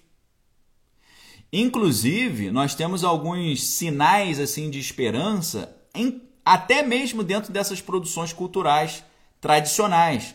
Por exemplo, no filme Capitão América, o primeiro Vingador, você tem ali quando aparece, na verdade não é Capitão América o primeiro Vingador não, é no filme dos Vingadores, quando o Thor aparece e a a Viúva Negra ela fala, ela fala pro Steve Rogers, que é o Capitão América, ela fala assim, ó, não mexe com esse pessoal não, porque eles são praticamente deuses, né? Porque o Thor, ele veio para a Terra para pegar o Loki, que é irmão dele, levar de volta para Asgard, que é a terra lá do, do Thor, para ele ser julgado em Asgard. Então ele vem para a Terra, entra no nosso domínio. É um deus de outra dimensão, de outro mundo que está vindo no nosso mundo. E aí, quando o, o Thor vem pegar o Loki, o Homem de Ferro, ele não quer deixar o Thor levar o Loki, ele quer que o Loki seja julgado aqui no planeta Terra. Dessa maneira, o o Thor, ele pega o Loki de dentro de uma nave do Queen Jet lá, que a, a Viúva Negra está pilotando, a Natasha, e leva embora, sai voando, né? Porque o Thor voa levado pelo martelo. E aí o, Cap... o Homem de Ferro ele voa também, então ele vai atrás, né? E aí o Capitão América fala assim: precisamos de um plano, precisamos de um plano de ação. Aí ele fala: eu tenho um plano, né? Ação. Ele sai e vai. E aí o Capitão América, sempre muito destemido, apesar dele não voar, ele bota um paraquedas e ele está se preparando para pular do avião para ir, ir atrás, né? O Homem de Ferro ele tem uma carcaça de ferro que o faz voar e o protege, e o Thor é um, considerado um deus nórdico. Quando o Capitão América, que é um mero ser humano enhanced, aumentado, quando ele bota a sua mochila, o seu paraquedas e pega o seu escudo e vai lado do avião, a, a Viúva Negra fala, ó, oh, não faz isso não, esses caras são deuses, você vai se mexer, você vai se meter nessa encrenca aí vai ficar ruim pro teu lado. Aí o que, que o Capitão América fala naquela famosa frase? é quando ela diz: esses caras são deuses, não se meta nisso. Ele vira para a viúva negra e fala: só existe um Deus e ele não se veste assim. Ou seja, uma pregação cristã ali, né? Uma pregação é, é, monoteísta. Tá querendo mostrar que, peraí, esses caras se acham deuses, mas eles não são deuses. O Deus é o Deus verdadeiro, é o Deus criador. E por incrível que pareça, dentro do universo Marvel e da DC, tem o Deus Criador. Tem o Deus Yahvé, tem, na DC tem o Jeová. Na, na Marvel também tem o Deus Criador. E a Marvel e a DC já disseram para os seus autores que não podem mexer nesses, nesses deuses criadores, só nos outros. Nos deuses originais não pode mexer, pode mexer em tudo que eles quiserem. Porque eu não sei se você sabe, na DC Comics o Deus Criador é chamado Yahvé. E na Marvel você também tem o Deus Criador de todas as coisas. Acima dos eternos, acima de todos aqueles celestiais, de todos aqueles outros deuses né? Os celestiais têm outras entidades acima deles também, inclusive na Marvel. Isso então mostra o que? Um fio de esperança, uma pregação cristã dentro de uma obra cinematográfica dessa cultura aí. Né? O Capitão América, o Steve Rogers, é o cara que ele é colocado como um cara retrógrado, né? um cara que é um homem do passado, um cara que ficou 90 anos congelado, perdeu um pouco o fio da história.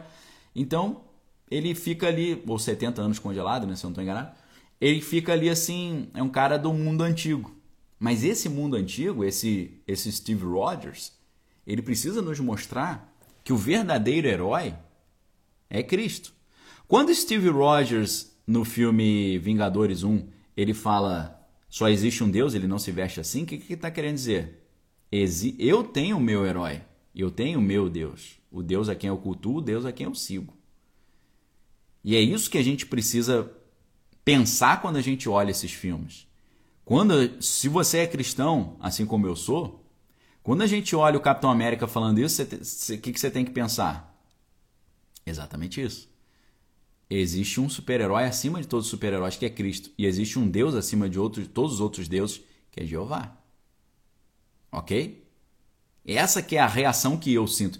E o que o Espírito Santo coloca no meu coração é: se a cultura é uma guerra espiritual, é um choque espiritual, é um choque de vertentes espirituais diferentes, assim como eles estão criando os seus heróis, nós precisamos criar os nossos heróis.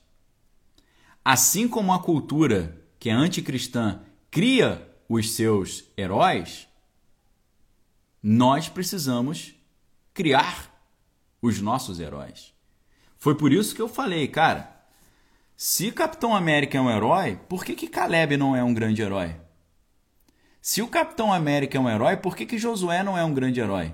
Se o Homem de Ferro é um grande herói, por que, que Davi não é representado assim como um grande herói também para a juventude? Se o, o, o Thor é um grande herói, por que, que Sansão não é apresentado como um grande herói para essa juventude? Se o Doutor Estranho é um grande herói, por que Elias não é colocado como esse grande herói? Por que não é apresentado com essa roupagem moderna, arrojada, de alto nível, contemporânea? Eu falei, cara, o, o Caleb, o, o Caleb é um cara, é um ser humano que com 85 anos tinha a mesma força que ele tinha quando ele tinha 40. O que, que esse cara é? Ele é uma espécie de, de Capitão América. Capitão América é um cara que tem 90 anos e está aparentando ter 30, 40. Com a mesma força que ele tinha 70 anos antes. Então, eu falei, cara, o Caleb é um, é um Steve Rogers. O Caleb é um Capitão América. Ele tem o seu escudo, ele tem a sua espada, ele não envelhece, ele está com 80 anos lutando na guerra, falando com a mesma força que ele tinha quando ele tinha 40 anos, ou seja, é claro que Deus está sustentando a força dele. E com 85 anos ele foi subir uma montanha para lutar com três gigantes, Cesai, Almai, é, Cesai, Talmai e Aimã. Eu falei, eu preciso criar uma história em quadrinho em cima disso. Ok? Isso, pessoal, é um movimento cristão de restauração da cultura cristã. E vocês estão sendo convidados a fazerem parte desse movimento. Ah, Daniel, como é que eu posso fazer parte desse movimento? Vindo estudar conosco. Vocês vindo estudar conosco, vocês vão entender o que, que nós estamos montando nesse movimento. O que, que nós estamos montando nesse movimento? O Klaus, cristianismo, linguagem e autonomia na sociedade. Você estudar conosco no Klaus, você vai receber as informações desse movimento, as estratégias desse movimento, e você vai ajudar a financiar esse movimento.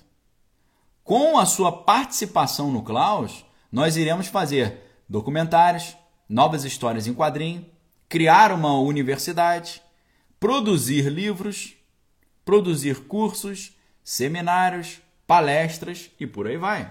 Ok? Como faz para você participar do Klaus? As inscrições vão se abrir no dia 9 de julho, mas você já pode fazer a sua pré-inscrição. Para nós entendermos a importância da, dessa batalha cultural, eu criei um curso preparatório, que é o Desconstruindo a Revolução Cultural. Entendeu? O Desconstruindo a Revolução Cultural, estou mostrando para vocês como é que essa guerra cultural ela foi se desenvolvendo no tempo.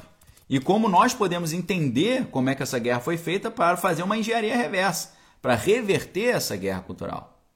Por isso, o grande convite aqui que eu faço para vocês hoje é vocês fazer a sua pré-inscrição no Klaus, Cristianismo, Linguagem e Autonomia na Sociedade. É você fazer parte, estudando e ajudando a financiar esse projeto diretamente conosco. Tá? Para quem está no YouTube, o link está aí, no chat. Para quem está no Instagram, vou pedir para minha esposa colocar o link aí no, nos stories. E também o link já está na descrição do meu perfil. Perfeito? Ó, a Miriam falando aí, ó, histórias da Bíblia deveriam ser retratadas com a roupagem atual. Daniel, quero ajudar. Será top. Ok, pessoal. Todo mundo que quiser ajudar, mande mensagem aqui, mande inbox para nós, fale conosco, tá bom? Leandro falando até quando será abertas as inscrições. A gente não sabe exatamente ainda, Leandro, mas será um período curto, tá bom? Matheus Henrique falando, Daniel, e o canal Cristão Geek? Então, é, é isso que está em jogo. O Cristão Geek ele precisa voltar. O Cristão Geek ele precisa retornar. Tá bom? O Eduardo tá falando, vai ter o Klaus infantil? Vai ter, vai ter Klaus infantil também. Tá? A gente ainda não tem um curso Klaus infantil, mas nós vamos começar a ter revistas de desenho infantis com valores cristãos. Perfeito? Vai começar a ter material infantil pesadamente aqui também. Tá chegando, tá? Vídeos, revistas, ok? Animações cristãs, infantis, para o público infantil, a partir de dois anos. Bebê, dois, três anos, cinco anos. É, tá, tá rolando já, tá? Eu não estou abrindo para vocês ainda porque ainda está em construção. Mas já está rolando, daqui a pouco vai aparecer aí. Tá certo? Tá chegando. O que, que significa isso então, pessoal? O que você cultua, você cultiva. O que você cultiva, vira uma cultura. Se você cultua demônio, você vai trazer para frente uma cultura demoníaca. Por que, tem tanto filme demoníaco hoje? Porque os caras estão cultuando isso. Agora, se você cultiva a Deus, virá uma cultura de Deus. E essa cultura de Deus, ela vai se espalhar. Mateus perguntando se tem continuação da Kelev. Tem, claro, pô, com certeza. É uma, é, no mínimo, o Kelev, Caçador Gigante, é uma trilogia. A gente precisa da parte 2 e da parte 3. E vai ser incrível a história, tá? Porque aqui, no Kelev, você tem já os dois grupos montados. Você tem. O Matheus está perguntando do poder latente da alma do Watchman Eu nunca li, eu conheço esse livro, mas eu não li, tá bom? Eu, eu acho bem interessante a obra do Watchman Esse livro eu não li. No Kelev, a gente está começando a criar o nosso, os nossos Vingadores, a nossa Liga da Justiça. O Kelev é a nossa Liga da Justiça. A gente já tem ali o Kelev, nós temos o Melquisedeque. Melquisedeque é o grande pai dessa, dessa cultura. Entendeu? E você tem o pai da cultura maligna também. Na, eu não sei se vocês assistiram a série, a série do Agentes da Shield, que é uma série meio mal feita, meio tosca, mas ali você tem um episódio em que você descobre quem é o pai da Hydra, o fundador da Hydra. É uma entidade alienígena que mora num outro planeta e ele foi o criador da Hydra. A Hydra foi criada em cima desse cara, né? Não foi o Caveira Vermelha que do nada falou, vou inventar a Hydra. Ela vem de um mundo espiritual e tem uma entidade espiritual que está inspirando isso. No, no Kelev já tem tudo isso. A gente tem a ordem do Sol Negro, que é a ordem do mal, e a gente tem a ordem de Melquisedeque, que é a ordem do bem. Por que, que a ordem de Melquisedeque é a ordem do bem? Porque o livro de Hebreus nos explica que Cristo é um sacerdote, mas não é um sacerdote segundo a ordem de Levi. Ele é um sacerdote segundo a ordem de Melquisedeque. Então a ordem de Melquisedeque é a ordem de Cristo. É a ordem que Cristo passa para os seus, é, os seus membros as suas virtudes e os seus poderes, a sua parte espiritual. Obrigado aí, Mateus, pela sugestão do livro aí do Watchmani, tá? Poder latente aí da alma. Então, o Kelev, o Kelev Caçador de Gigantes é o início do nosso do nosso leque de heróis. Você tem lá os, os heróis na Marvel, você tem o quê? Os Vingadores, tem os Illuminati. Nosso não é Illuminati, nosso é a Ordem de Melquisedeque. Tá certo? O Manuel perguntando se eu já li o Watchmen do Alan Moore. Já li, então. O Alan Moore é o, o profeta da cultura anticristã, porque ele é um. ele é telêmico, né? Ele, ele, ele cultua a serpente lá, cultua o Crowley, né? É um cara totalmente Crowleyano. Então, o que o Alan Moore faz para a cultura anticristã, nós precisamos fazer para a cultura cristã. O Watchman é sensacional, maravilhoso. O filme até o filme do Zack Snyder até supera quase a história em quadrinho de tão maravilhoso. O filme Watchmen é um filme artístico, é um filme cult para mim. É um filme conceitual, é uma coisa maravilhosa. Entendeu? Essa, nós precisamos atingir esse nível de qualidade, é, esse nível de qualidade estética que o Alan Moore atinge com seu Prometeia, com o seu é, do Inferno, Monstro do Pântano, Watchmen. A gente precisa trazer isso para a cultura cristã. Entendeu? Isso vai exigir talentos, vai exigir dedicação, vai exigir tempo e vai exigir financiamento. Você participando conosco do Klaus, você está fazendo parte dessa cultura cristã. Entendeu? Então, é, os sumérios, por exemplo, eles são um dos berços dos heróis, desses heróis contemporâneos, né? Você nos sumérios você tem uma nova tecnologia surgindo que é a escrita suméria. Você tem ali toda uma, uma teoria lá dos antigos astronautas, né, do Zachariah Sitchin, com a ideia do 12 planeta, né, que é o Nibiru, Nibiru. Então, o que, que acontece? Essa cultura suméria, que obviamente os sumérios receberam de entidades espirituais, os sumérios criaram uma cultura baseada no que essas entidades espirituais passaram para eles. Dessa maneira, essa cultura depois passa para o Egito, porque os sumérios eram grandes parceiros comerciais dos egípcios. Então esse pensamento sumério passa para o Egito. Essa cultura ali é, que eles estão, que está vindo de um culto. O Leandro está falando, sou PM, estou atuando no PROES, Programa Educacional, é, pude ver levantes espirituais para me fazer desanimar, ore por mim, Deus tem operado. Amém, Leandro? Deus te abençoe. Conheço algum, uma, algumas pessoas que trabalham com isso aí. Deus te abençoe vocês, tá? Em nome de Jesus aí. Amém. Que toda oposição caia por terra em nome do Senhor Jesus. Então essa cultura que vai desembocar nos super-heróis de hoje começa ali, segundo a tese, tá? Do Chris, é o que o Christopher Nolan está falando, sou eu, não sou eu que estou falando, ele que é um historiador disso aí que está falando, tá? Nossos deuses são super-heróis da editora Cultrix. Ele diz que vem da Suméria essa ideia desses primeiros deuses, tem uma influência daquela ideia dos antigos astronautas do Zachariah Sitchin, que é uma história muito interessante, que alienígenas vieram para o planeta Terra e quiseram fazer uma engenharia genética no ser humano, na verdade era no, no macaco, para fazer o macaco virar o homem e esse homem poder ser peão dele, funcionário dele e tal. E aí depois o homem se rebela e tal, tem essa briga dos deuses. É bem interessante essa teoria do Zachariah Sitchin, né? Tem gente que quer explicar os genes a partir disso e tal. É uma teoria muito interessante. Agora, é...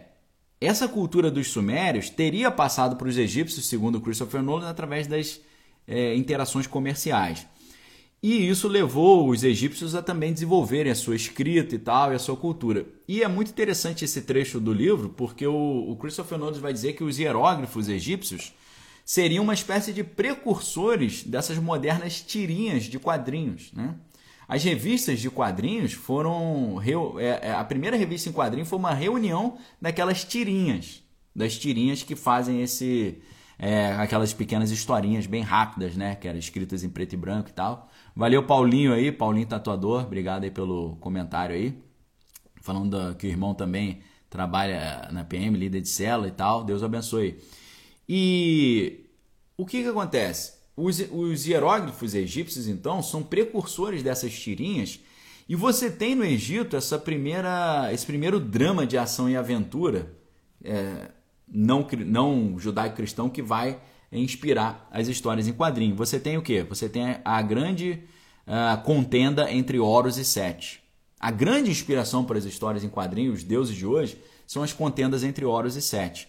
Como é que é essa história? Né? Você tem dois deuses que são irmãos, Horus e Sete, e o Horus brigou com Sete o Sete rebaixou Osíris ao mundo dos mortos, né? Ele, ele venceu Osíris, separou o corpo de Osíris em vários pedaços, espalhou esse corpo dele por todo o Egito para que ninguém conseguisse montá-lo novamente. Só que aí Isis, que tinha poderes sobrenaturais, ela consegue é, montar o corpo do seu marido Osíris de volta, só falta o órgão dele, o órgão de reprodutor, e ela pega um órgão postiço, um órgão de madeira, e ela consegue, através de um ritual de magia ali, é, engravidar a partir desse órgão postiço.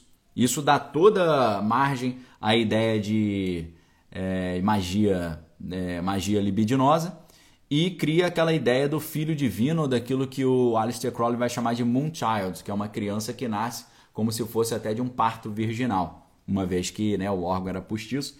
Então dá origem a, esse, a relação entre entre Osíris e Ísis dá origem ao filho divino que é Horus. E aí, é, para vingar o seu pai que foi lançado ao mundo dos mortos, o, o filho de Osíris, que é o Horus, ele luta contra Sete pelo domínio de todo o Egito, pelo domínio do trono do Egito. E aí Horus venceu e se tornou o, o, o rei do Egito. Sete foi expulso para os desertos e recebeu o domínio do deserto ocidental ali egípcio. Então, isso cria na, no Egito antigo uma cultura de que, em vida, cada rei do Egito é uma encarnação de Horus. E quando esses reis egípcios morrem, eles se tornam o novo Osíris no submundo. Isso é muito interessante quando você descobre que o Ocimar está lembrando do rito de fertilização. Valeu, Ocimar, exatamente isso. Rito de fertilização, cultos de fertilização. É, isso é interessante quando você descobre que existe um ritual que acontece quando todo presidente americano é entronizado, que acontece na segundo o eu acho que o livro não está aqui. Ah, não está aqui, pelo amor de Deus. É do livro do Thomas Horn.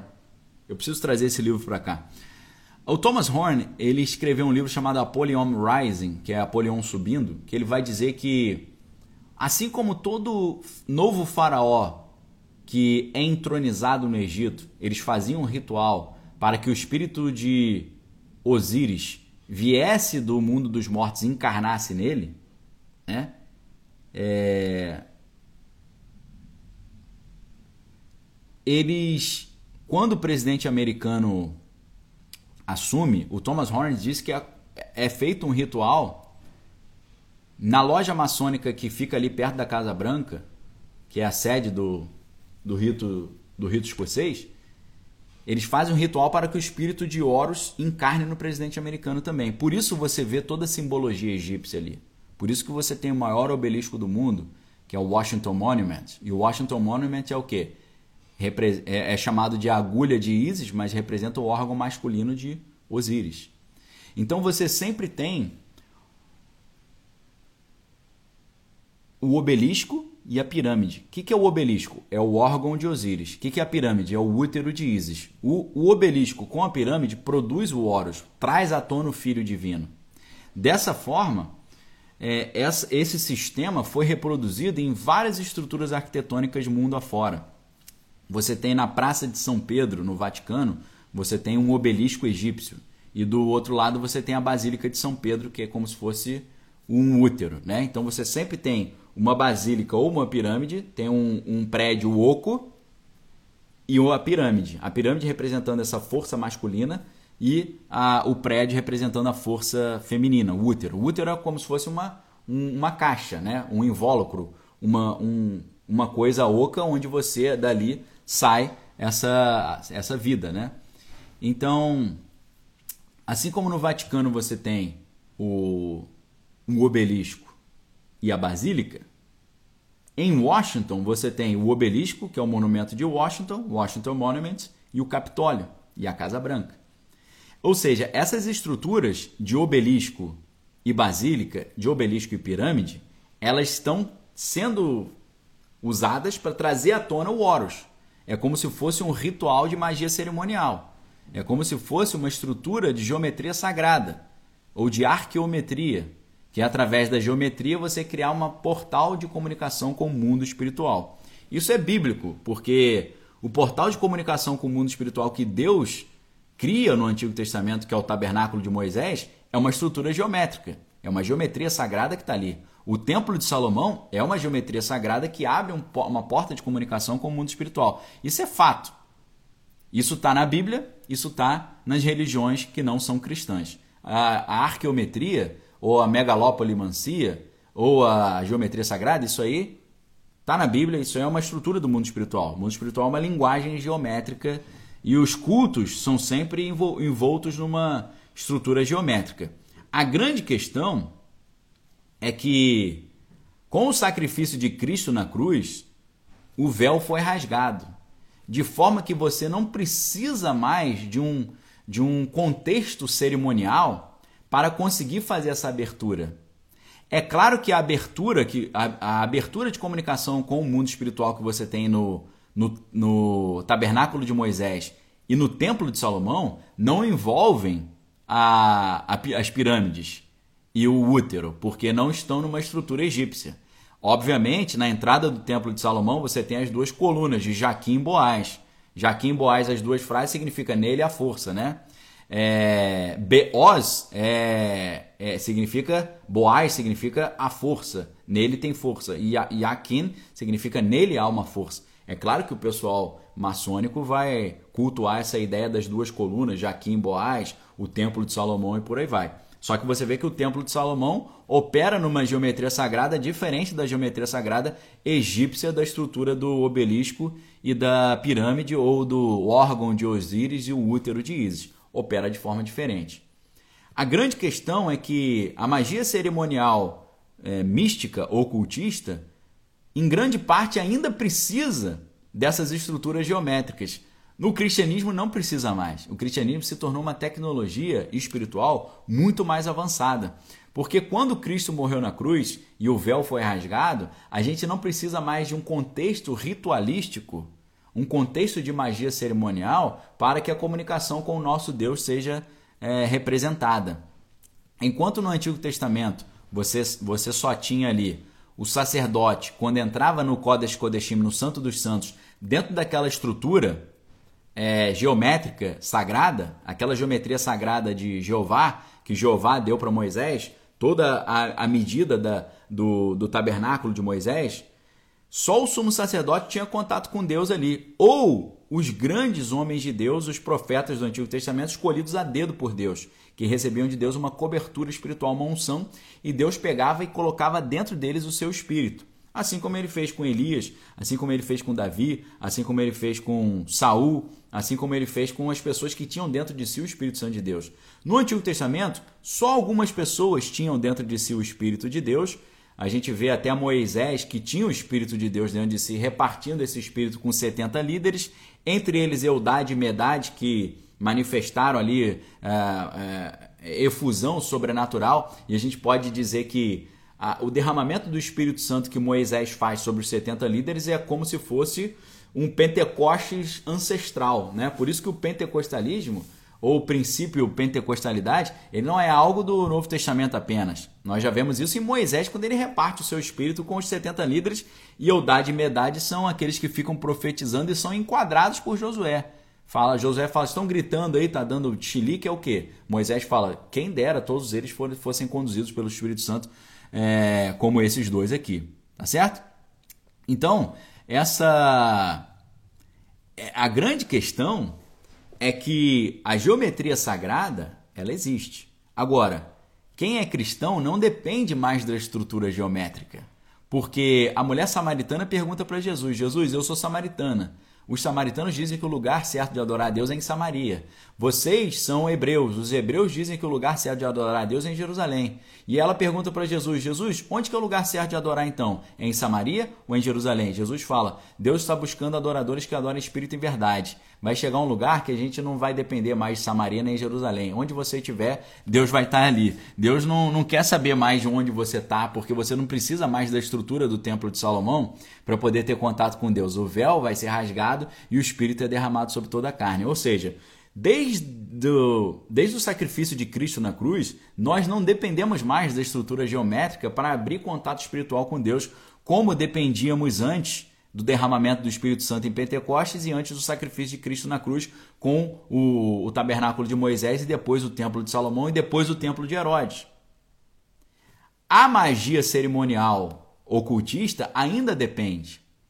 Recentemente, anos atrás, você teve um enorme avanço nisso com a chamada magia do caos. A magia do caos eles conseguem de uma forma muito mais simplificada, mas ainda dependente de sigilos e estruturas geométricas, abrir contato com o mundo espiritual. Mas ainda dependem de um contexto cerimonial. Mas fazem muito mais rápido, né? A magia do caos, eles conseguem fazer rituais que demoravam antes um ano para ficar pronto, o cara consegue fazer em, em uma hora. Mas ainda depende. Nós não dependemos mais disso. O que, que significa isso então? O contato com o culto a Deus, o culto a Jesus, vai produzir uma cultura cristã. O culto a Cristo produz uma cultura cristã. O culto pagão produz uma cultura pagã. O culto a Jesus Cristo precisa trazer à tona uma cultura cristã. O cu, assim como o culto aos deuses antigos está re, tentando revitalizar essa cultura. Você vê, os Estados Unidos, o país mais poderoso do mundo, a capital americana, onde os, os presidentes americanos governam, é recheada dessa simbologia de quê? De Jesus? Não, de Horus.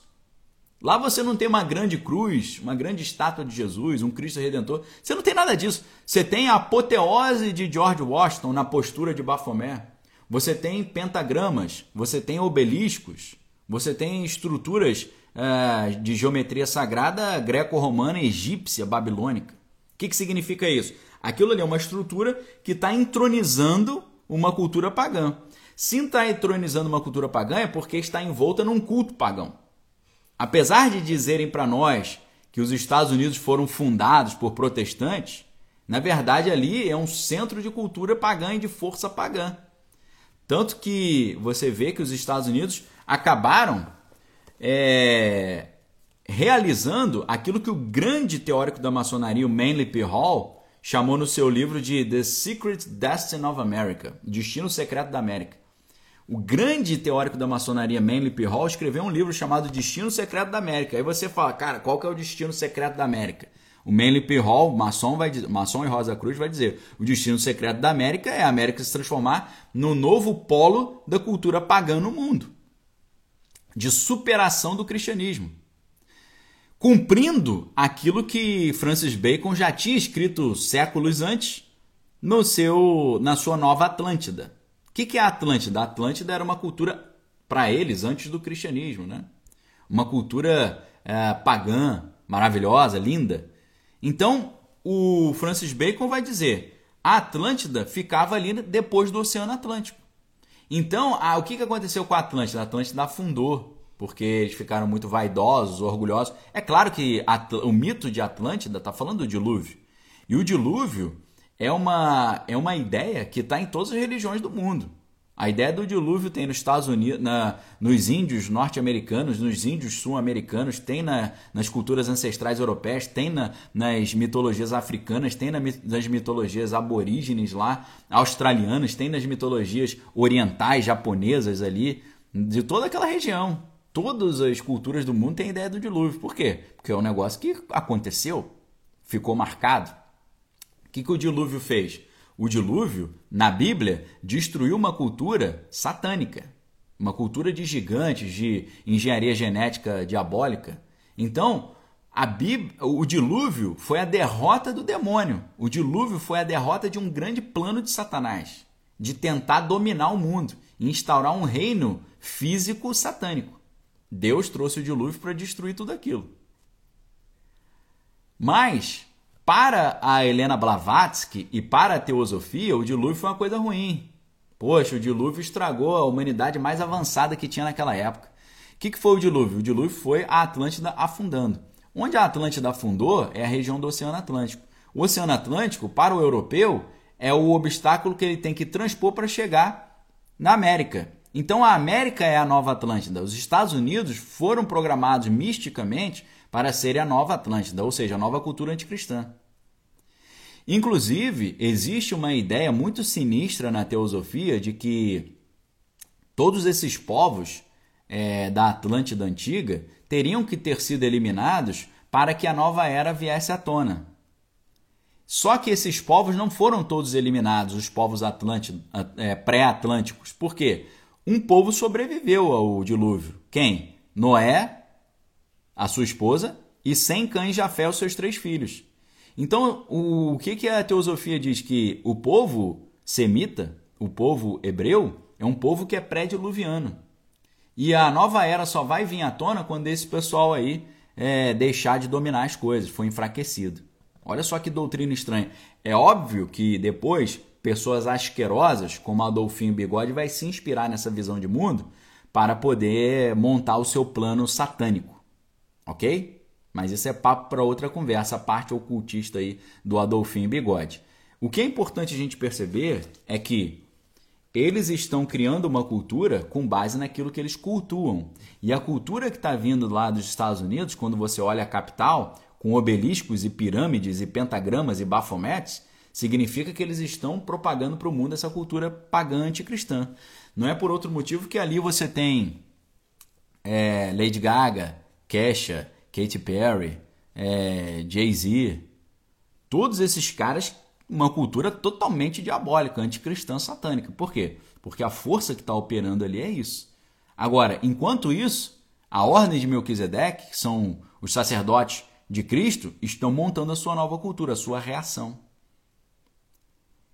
E dessa maneira, a contenda entre Horus e Sete, essa, essa, essa narrativa egípcia, se tornou no grande culto e na grande cultura. Onde você vê esse modelo é o modelo que está vindo ali de Tubal-Caim, o modelo dos filhos da serpente. Agora, os filhos da mulher é a cultura cristã, é a cultura judaico-cristã. É claro que a cultura cristã foi pervertida pelos filhos da serpente, e é claro que a cultura judaica, em muito sentido, também foi pervertida pelos filhos da serpente, trazendo misticismo para dentro da cultura judaica, trazendo misticismo para dentro do cristianismo. Se a Kabbalah é o misticismo do judaísmo, a maçonaria, a Rosa Cruz são é, o misticismo do cristianismo. Ok?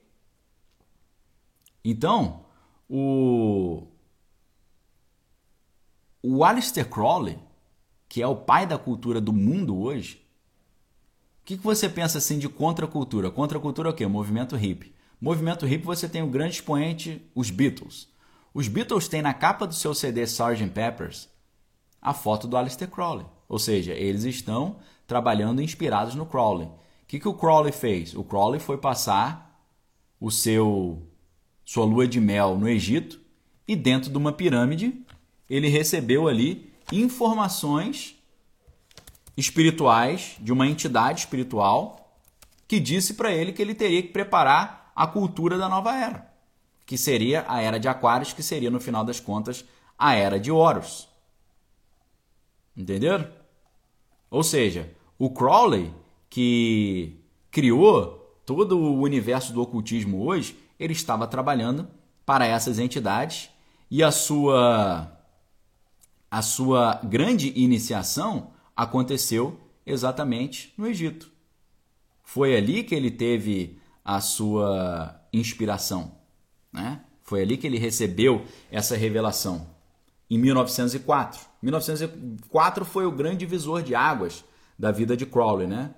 Foi o ano ali que ele teve esse grande contato, porque em março e abril de 1904, ele estava lá em Cairo, no Egito, em lua de mel, com a sua esposa na época, Rose Kelly, e é, ele não largava os seus afazeres ali esotéricos, né? E aí ele estava fazendo uma invocação de elementais do ar para a esposa, né? E aí a, a esposa começou a canalizar e balbuciar o que o segundo Crowley Horus falava para ela. Ela começou a canalizar o deus Horus. E aí que, que o deus Horus passou de orientação?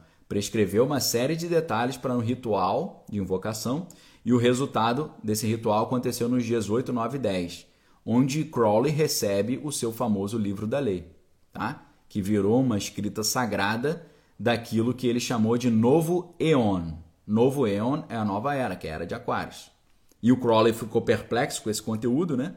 E com a força daquelas revelações ali, que, é, segundo ele, influenciaram eventos históricos de magnitude global. Ou seja, na ótica de Crowley, o seu trabalho sobrenatural ou ocultista influenciou as duas grandes guerras, por exemplo, o advento do Adolfinho Bigode e depois o, a consolidação da contracultura. Tá? Porque Crowley vai morrer em 1947 e depois dele vem a contracultura totalmente inspirada no trabalho de Crowley. O livro é, o livro foi editado por uma entidade chamada Iowas, né? E ele falou que esse Iowas era como se fosse o santo anjo da guarda, né? Na, seu SAG na magia cerimonial. Dessa maneira, o Crowley ele cria não só a contracultura beatnik e depois é, hippie do, dos hippies, e, e aí vem uh, os Beatles inspirados no Crowley, Rolling Stones inspirados no Crowley, vem toda essa galera inspirada no Crowley e ele vai criar até a cultura ufológica também.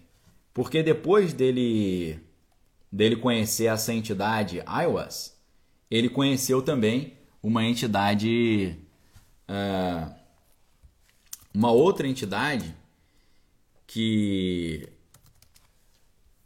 eu esqueci o nome dessa outra entidade, né? é o LAM, L-A-M. E ele desenhou a entidade e você vê que é igualzinho um alienígena que tem no mundo hoje. Então, a cultura ufológica foi criada por Crowley. A, o movimento hippie foi inspirado no Crowley. O neopaganismo foi inspirado no Crowley. A revitalização das sociedades secretas foi feita pelo Crowley. Ou seja, o Crowley, cultuando entidades, criou uma nova cultura. A cultura do mundo hoje é totalmente crowleyana. Por que, que você acha que Jay-Z, Lady Gaga, uh, Katy Perry, todo esse pessoal usa essa simbologia crowleyana? Até a Ariana Grande, essas outras, uh, Miley Cyrus, todas usando essa cultura crowleyana e divulgando uma cultura da lascívia, né? da, do faça o que você quiser, essa é a lei. Estão conseguindo entender a força disso? Entendeu? O que você cultiva vira um culto. E o culto vira cultura. Ele estava cultuando Horus. E ele criou, criou uma cultura de Horus. A cultura hoje é a cultura de Horus. Está em tudo quanto é lugar. O Horus é o filho de Deus que rivaliza com Cristo, o outro filho de Deus. São dois filhos de Deus. É Jesus e Barrabás. Você tem que escolher Jesus ou Barrabás. Você tem que escolher Jesus ou Horus. São dois, duas versões é, você tem uma história original, que é o proto-evangelho do Éden, e você tem a história falsa. Você tem o falso Messias. Você tem o falso Cristo, que é o anticristo. Você tem o Cristo falsificado, que é o Horus. E você tem o Cristo verdadeiro, que é Jesus, Filho de Deus, de verdade.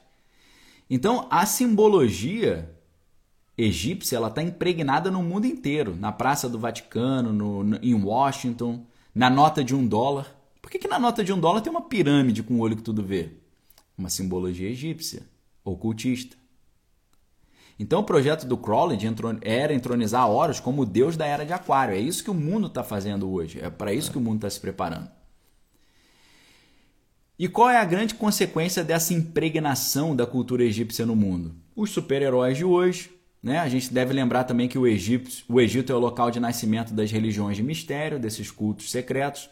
As pirâmides e tumbas como locais de iniciação durante toda a história. O Crowley foi, teve um, uma grande experiência iniciática lá.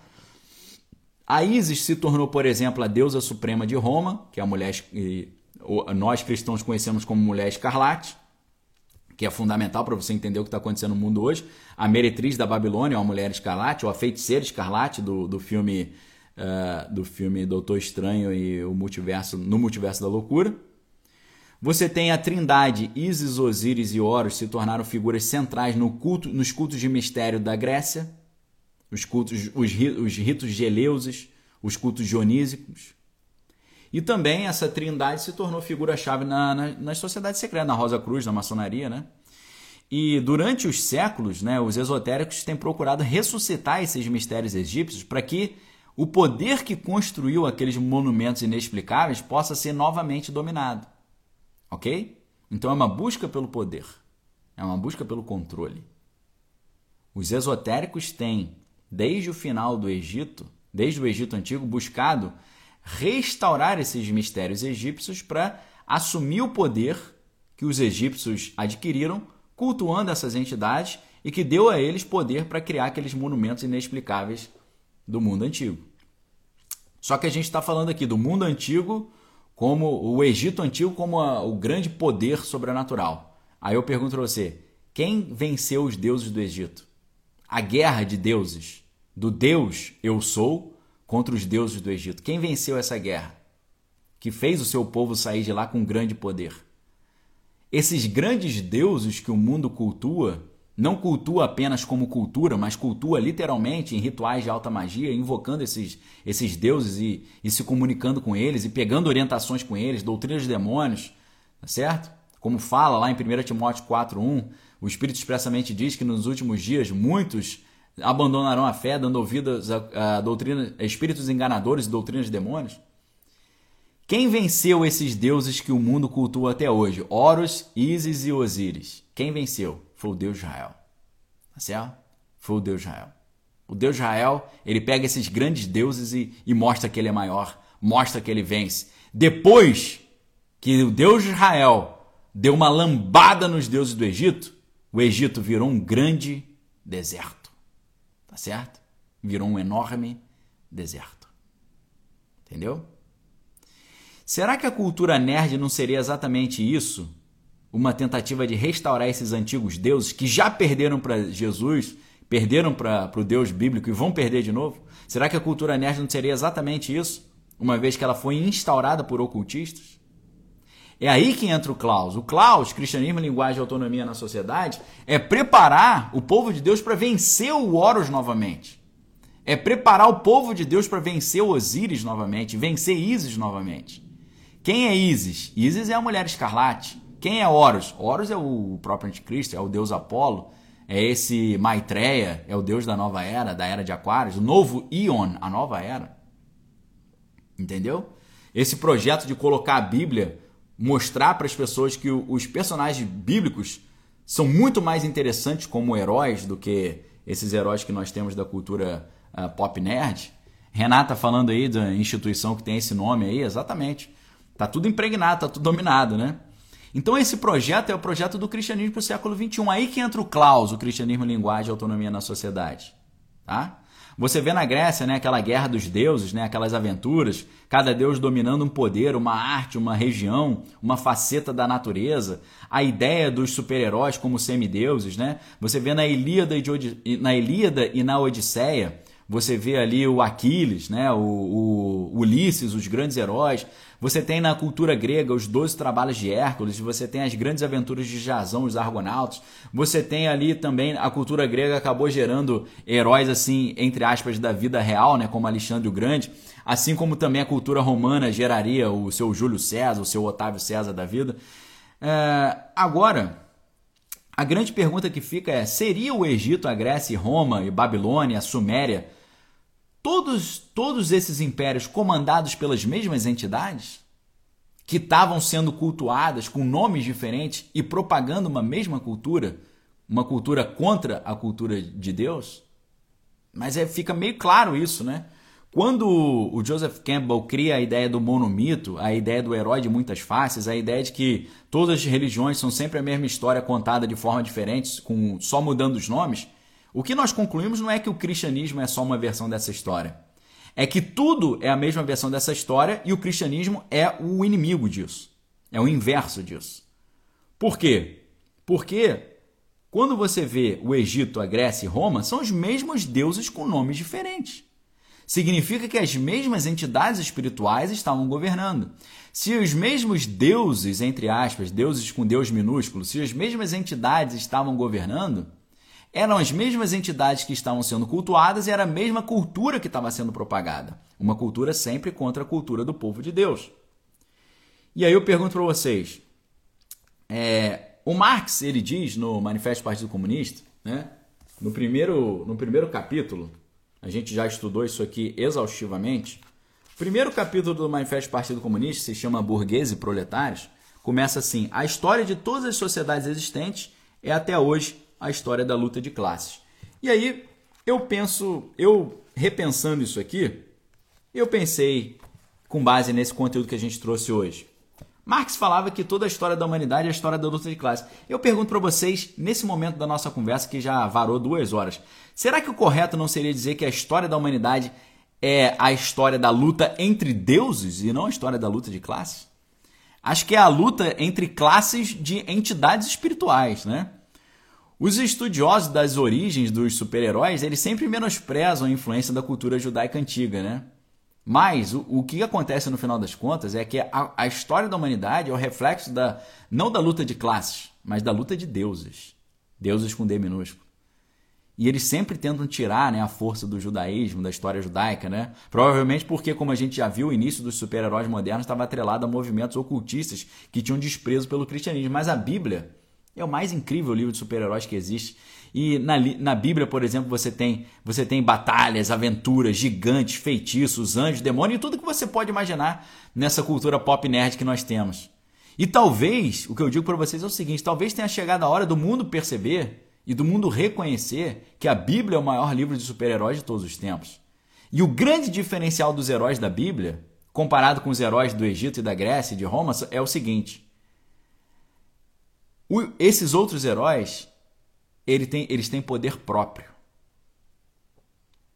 Os heróis da Bíblia, o poder não é deles, o poder era de Deus. Diferente dos heróis egípcios, gregos e romanos, e babilônicos e sumérios, o seu poder não era próprio. O poder era concedido por Deus e as suas façanhas serviam única e exclusivamente para a honra e glória do nome de Deus. Essa que é a grande diferença da cultura. Você não tem um monomito. Você tem um monomito no paganismo, mas em, em Cristo você tem um mito diferente. Porque não é um mito, é uma realidade. É um, é um culto que quebra a quarta parede. Não é uma história em quadrinho que você ouve falar do Capitão América e o Capitão América foi inventado. É um herói que ele existe, você pode ter contato com ele. E ele pode te dar poderes sobrenaturais. Assim como o Shazam, lembra do Shazam, do menininho, ou Capitão Marvel, né? Shazam e Capitão Marvel é a mesma história com roupagem diferente. O Shazam, o menininho ali que tem acha um, um bruxo numa caverna e o bruxo dá poder para ele. Você não precisa achar bruxo em caverna nenhuma. Você pode encontrar com o Espírito Santo de Deus e ele vai te dar poderes sobrenaturais poderes para curar os enfermos, para anunciar o ano aceitável do Senhor, para expulsar demônios, para manifestar sinais, prodígios e maravilhas, operação de maravilha, palavra de sabedoria, palavra de conhecimento. Você receber de Deus esses dons sobrenaturais, ok? Olha que interessante na página 48 para a gente encerrar. Aqui do livro Nossos Deuses são Super-Heróis. Abre aspas. A contribuição dos judeus à mitologia ocidental foi a apresentação de heróis dignos de imitação, por causa da sua moralidade, não apenas da sua força ou coragem. Antes era só força e coragem, cada herói era dono do seu próprio poder. Na Bíblia, não. Na Bíblia, eles não são donos do seu poder e são dignos de imitação por causa da sua moralidade. Heróis como Moisés, Davi e Saul eram guerreiros, libertadores e reis, mas levavam o fardo adicional de terem que aderir às leis do Antigo Testamento. Eram heróis que tinham um freio moral, heróis que estavam submetidos à vontade de Deus, heróis que não tinham poder próprio, mas eram meramente emissários desse Deus Todo-Poderoso, que te escolheu e quer te usar para derrubar gigantes, quer te usar para anunciar o ano aceitável do Senhor. Nós não somos o sol, nem somos estrelas. Nós somos luas, satélites a estrela é aquela celebridade que acha que tem luz própria. A estrela é aquilo que você olha para é, ter a sua referência. Né? O Sol é a estrela que tem na nossa galáxia. O Sol faz com que nós consigamos medir os anos. Né? O que, que é o ano? É o tempo que demora para dar uma volta inteira ao redor do Sol. Nós não somos o Sol, nós não somos estrelas, estrelas cristãs, estrelas gospel. Nós somos satélites. O satélite não é o Sol, o satélite é a Lua. A Lua, a Lua não tem luz própria, a estrela tem. A estrela é uma usina de energia e de poder. A gente se alimenta do Sol. O Sol faz com que uh, os vegetais é, prosperem e a gente se alimenta desses vegetais, dessa energia que vem do Sol. Sem o Sol não haveria vida na Terra. Assim como sem Deus, com a sua energia, a gente não poderia ter vida. O Sol ele produz energia através da fissão nuclear e aquela energia abundante que nos traz calor e nos traz conforto. Assim é Deus. E a lua, ela meramente reflete a luz do sol. Quando nós olhamos a lua e falamos, a luz da lua tá boa, tá bonita hoje, né? Ela tá com uma luz branca, não é a luz da lua. A luz que a lua reflete é um reflexo do sol. E assim como Jesus voltou para o Pai e ele que era a luz do mundo, e a Bíblia diz: enquanto ele estava no mundo, ele era a luz do mundo. Assim como Jesus foi para o Pai e deixou o Espírito Santo, é como a noite, quando o sol vai embora, a fonte de toda energia, de todo poder vai embora, mas a lua fica ali, no meio da escuridão, lembrando para todos que existe uma fonte de luz, que é o sol e que para nós é o próprio Deus. Nós não somos estrelas, somos luas, somos luas. Não somos celebridades, somos satélites. A nossa luz não é nossa, ela vem de Deus. Se a gente se afastar de Deus, a gente cai na escuridão novamente. Por isso, toda luz que o cristão reflete, todo poder que o cristão recebe, não é dele, é para a honra, glória e poder e majestade do nosso próprio Deus. Isso significa criar uma cultura não de estrelas, uma cultura de satélites, uma cultura de pessoas que não têm poder próprio, mas que sabem que o poder é de Deus Uma cultura de pessoas que são super-heróis não apenas pela coragem, pela força, mas pela moralidade, pelo senso moral. Porque se adequam a um amor ao próximo verdadeiro. Não tem um mero poder sem submissão a uma força maior, mas é um poder que serve para o engrandecimento do verdadeiro sol. Assim como a lua, no meio das trevas, aponta para o sol verdadeiro, nós, nas trevas da humanidade, nos momentos mais tenebrosos, precisamos servir como luzeiros que apontam não para nós mesmos, mas para a glória que só pode vir de Deus. É isso que nós viemos fazer aqui na Terra e é para isso que Deus está te chamando para você fazer parte de uma cultura em que nós mostraremos que os verdadeiros heróis estão na Bíblia, que a Bíblia é o verdadeiro livro das aventuras e, e peripécias e, e dos mistérios e das superações e da, das, das narrativas, da reviravolta. É a fonte do conhecimento. E não é só um livro que você lê, se emociona e depois volta para os seus afazeres. É um livro que muda a sua vida, antes e depois, se torna teu referencial, porque não tem a quarta parede ali. Os heróis da Bíblia e o Deus da Bíblia, ele pode entrar na sua casa agora. Basta você chamar. Por isso eu te convido para a gente chamar esse Deus para entrar na nossa casa e na nossa família e na nossa vida agora, para que nós possamos cultuar o Deus verdadeiro e sermos instrumentos de propagação dessa cultura que vem desse culto a Deus. Aquilo que você cultua, você cultiva. O que você cultiva vira uma cultura. Ore junto comigo nessa manhã. Senhor Deus, nesse domingo, Pai, nós nos arrependemos dos nossos pecados. Nós declaramos que somos falhos, somos limitados. Nós tentamos ter uma vida autônoma sem depender de Ti, mas dependemos completamente de Ti, Pai, do Teu perdão. Não queremos ser estrelas, não queremos chamar a atenção para nós mesmos, não queremos ser super-heróis falsos que acham que têm poder próprio. Nós sabemos que todo poder vem de ti, porque o próprio Senhor Jesus nos ensinou: sem mim nada podeis fazer, mas em mim sois mais do que vencedores. Nós sabemos, ó Deus, que nós somos posses de esquecimento, mas temos plena convicção que em ti somos mais do que vencedores. Por isso, nessa manhã, Deus, perdoa os nossos pecados, purifica nossa mente, nossos olhos, nosso coração. Declaramos, Pai, que nos arrependemos do nosso pecado e reconhecemos a nossa dependência de Ti porque entendemos que nós somos satélites. E o satélite, sem o Sol, sem a estrela, ele não tem calor, ele não tem brilho, ele não tem vida. Sem ti, Pai, nós não temos calor, não temos brilho, não temos vida. Tu és o nosso alimento, a fonte da vida. Por isso nós reconhecemos a tua soberania em nossas vidas, queremos viver a tua vontade, cumprir a tua promessa, viver a tua palavra, anunciarmos o evangelho, propagarmos uma cultura bíblica cristã, uma cultura que vai exaltar a pessoa e a obra de Jesus Cristo, que é o verdadeiro super-herói que precisa ser glorificado e exaltado, e cultuado e cultivado. Por isso, Pai, que nós possamos ser instrumentos para o engrandecimento da pessoa e da obra de Jesus Cristo, que é o nosso verdadeiro herói, é aquele único que é digno de louvor e de adoração, porque amou o mundo de tal maneira, de maneira, de modo que veio entregou a sua própria vida por nós e não existe amor maior do que esse, dar a vida pelos seus amigos, e foi o que o Senhor Jesus fez por nós, por isso seremos eternamente gratos. E te pedimos, ó Deus, permita-nos que nós possamos atender à tua expectativa. Não queremos enterrar os nossos talentos, queremos também sermos instrumentos para que as pessoas conheçam o verdadeiro super-herói que é Cristo. Ajuda-nos a criar essa cultura cristã, essa cultura dos valores bíblicos, ó Pai.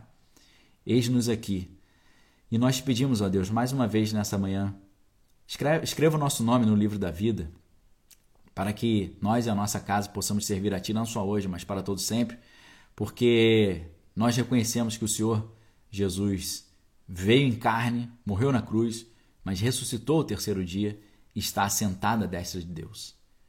Por isso, ó Deus, escreva o nosso nome no Teu livro e revela a nós como nós podemos fazer para exaltarmos o teu nome e criarmos uma verdadeira cultura cristã nesse mundo em trevas que anseia ardentemente pela revelação dos filhos de Deus. Assim nós te pedimos a Deus nessa manhã, em nome do Senhor Jesus. Amém.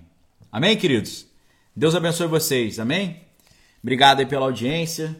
Tenham um excelente domingo. Fiquem em paz. E para quem quiser participar desse movimento cultural, você precisa fazer a sua inscrição no Claus, a sua pré-inscrição no Claus.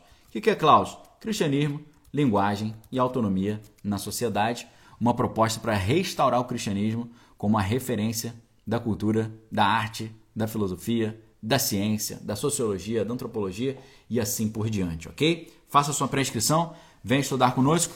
Amanhã a gente volta com o nosso é, Desconstruindo a Revolução Cultural.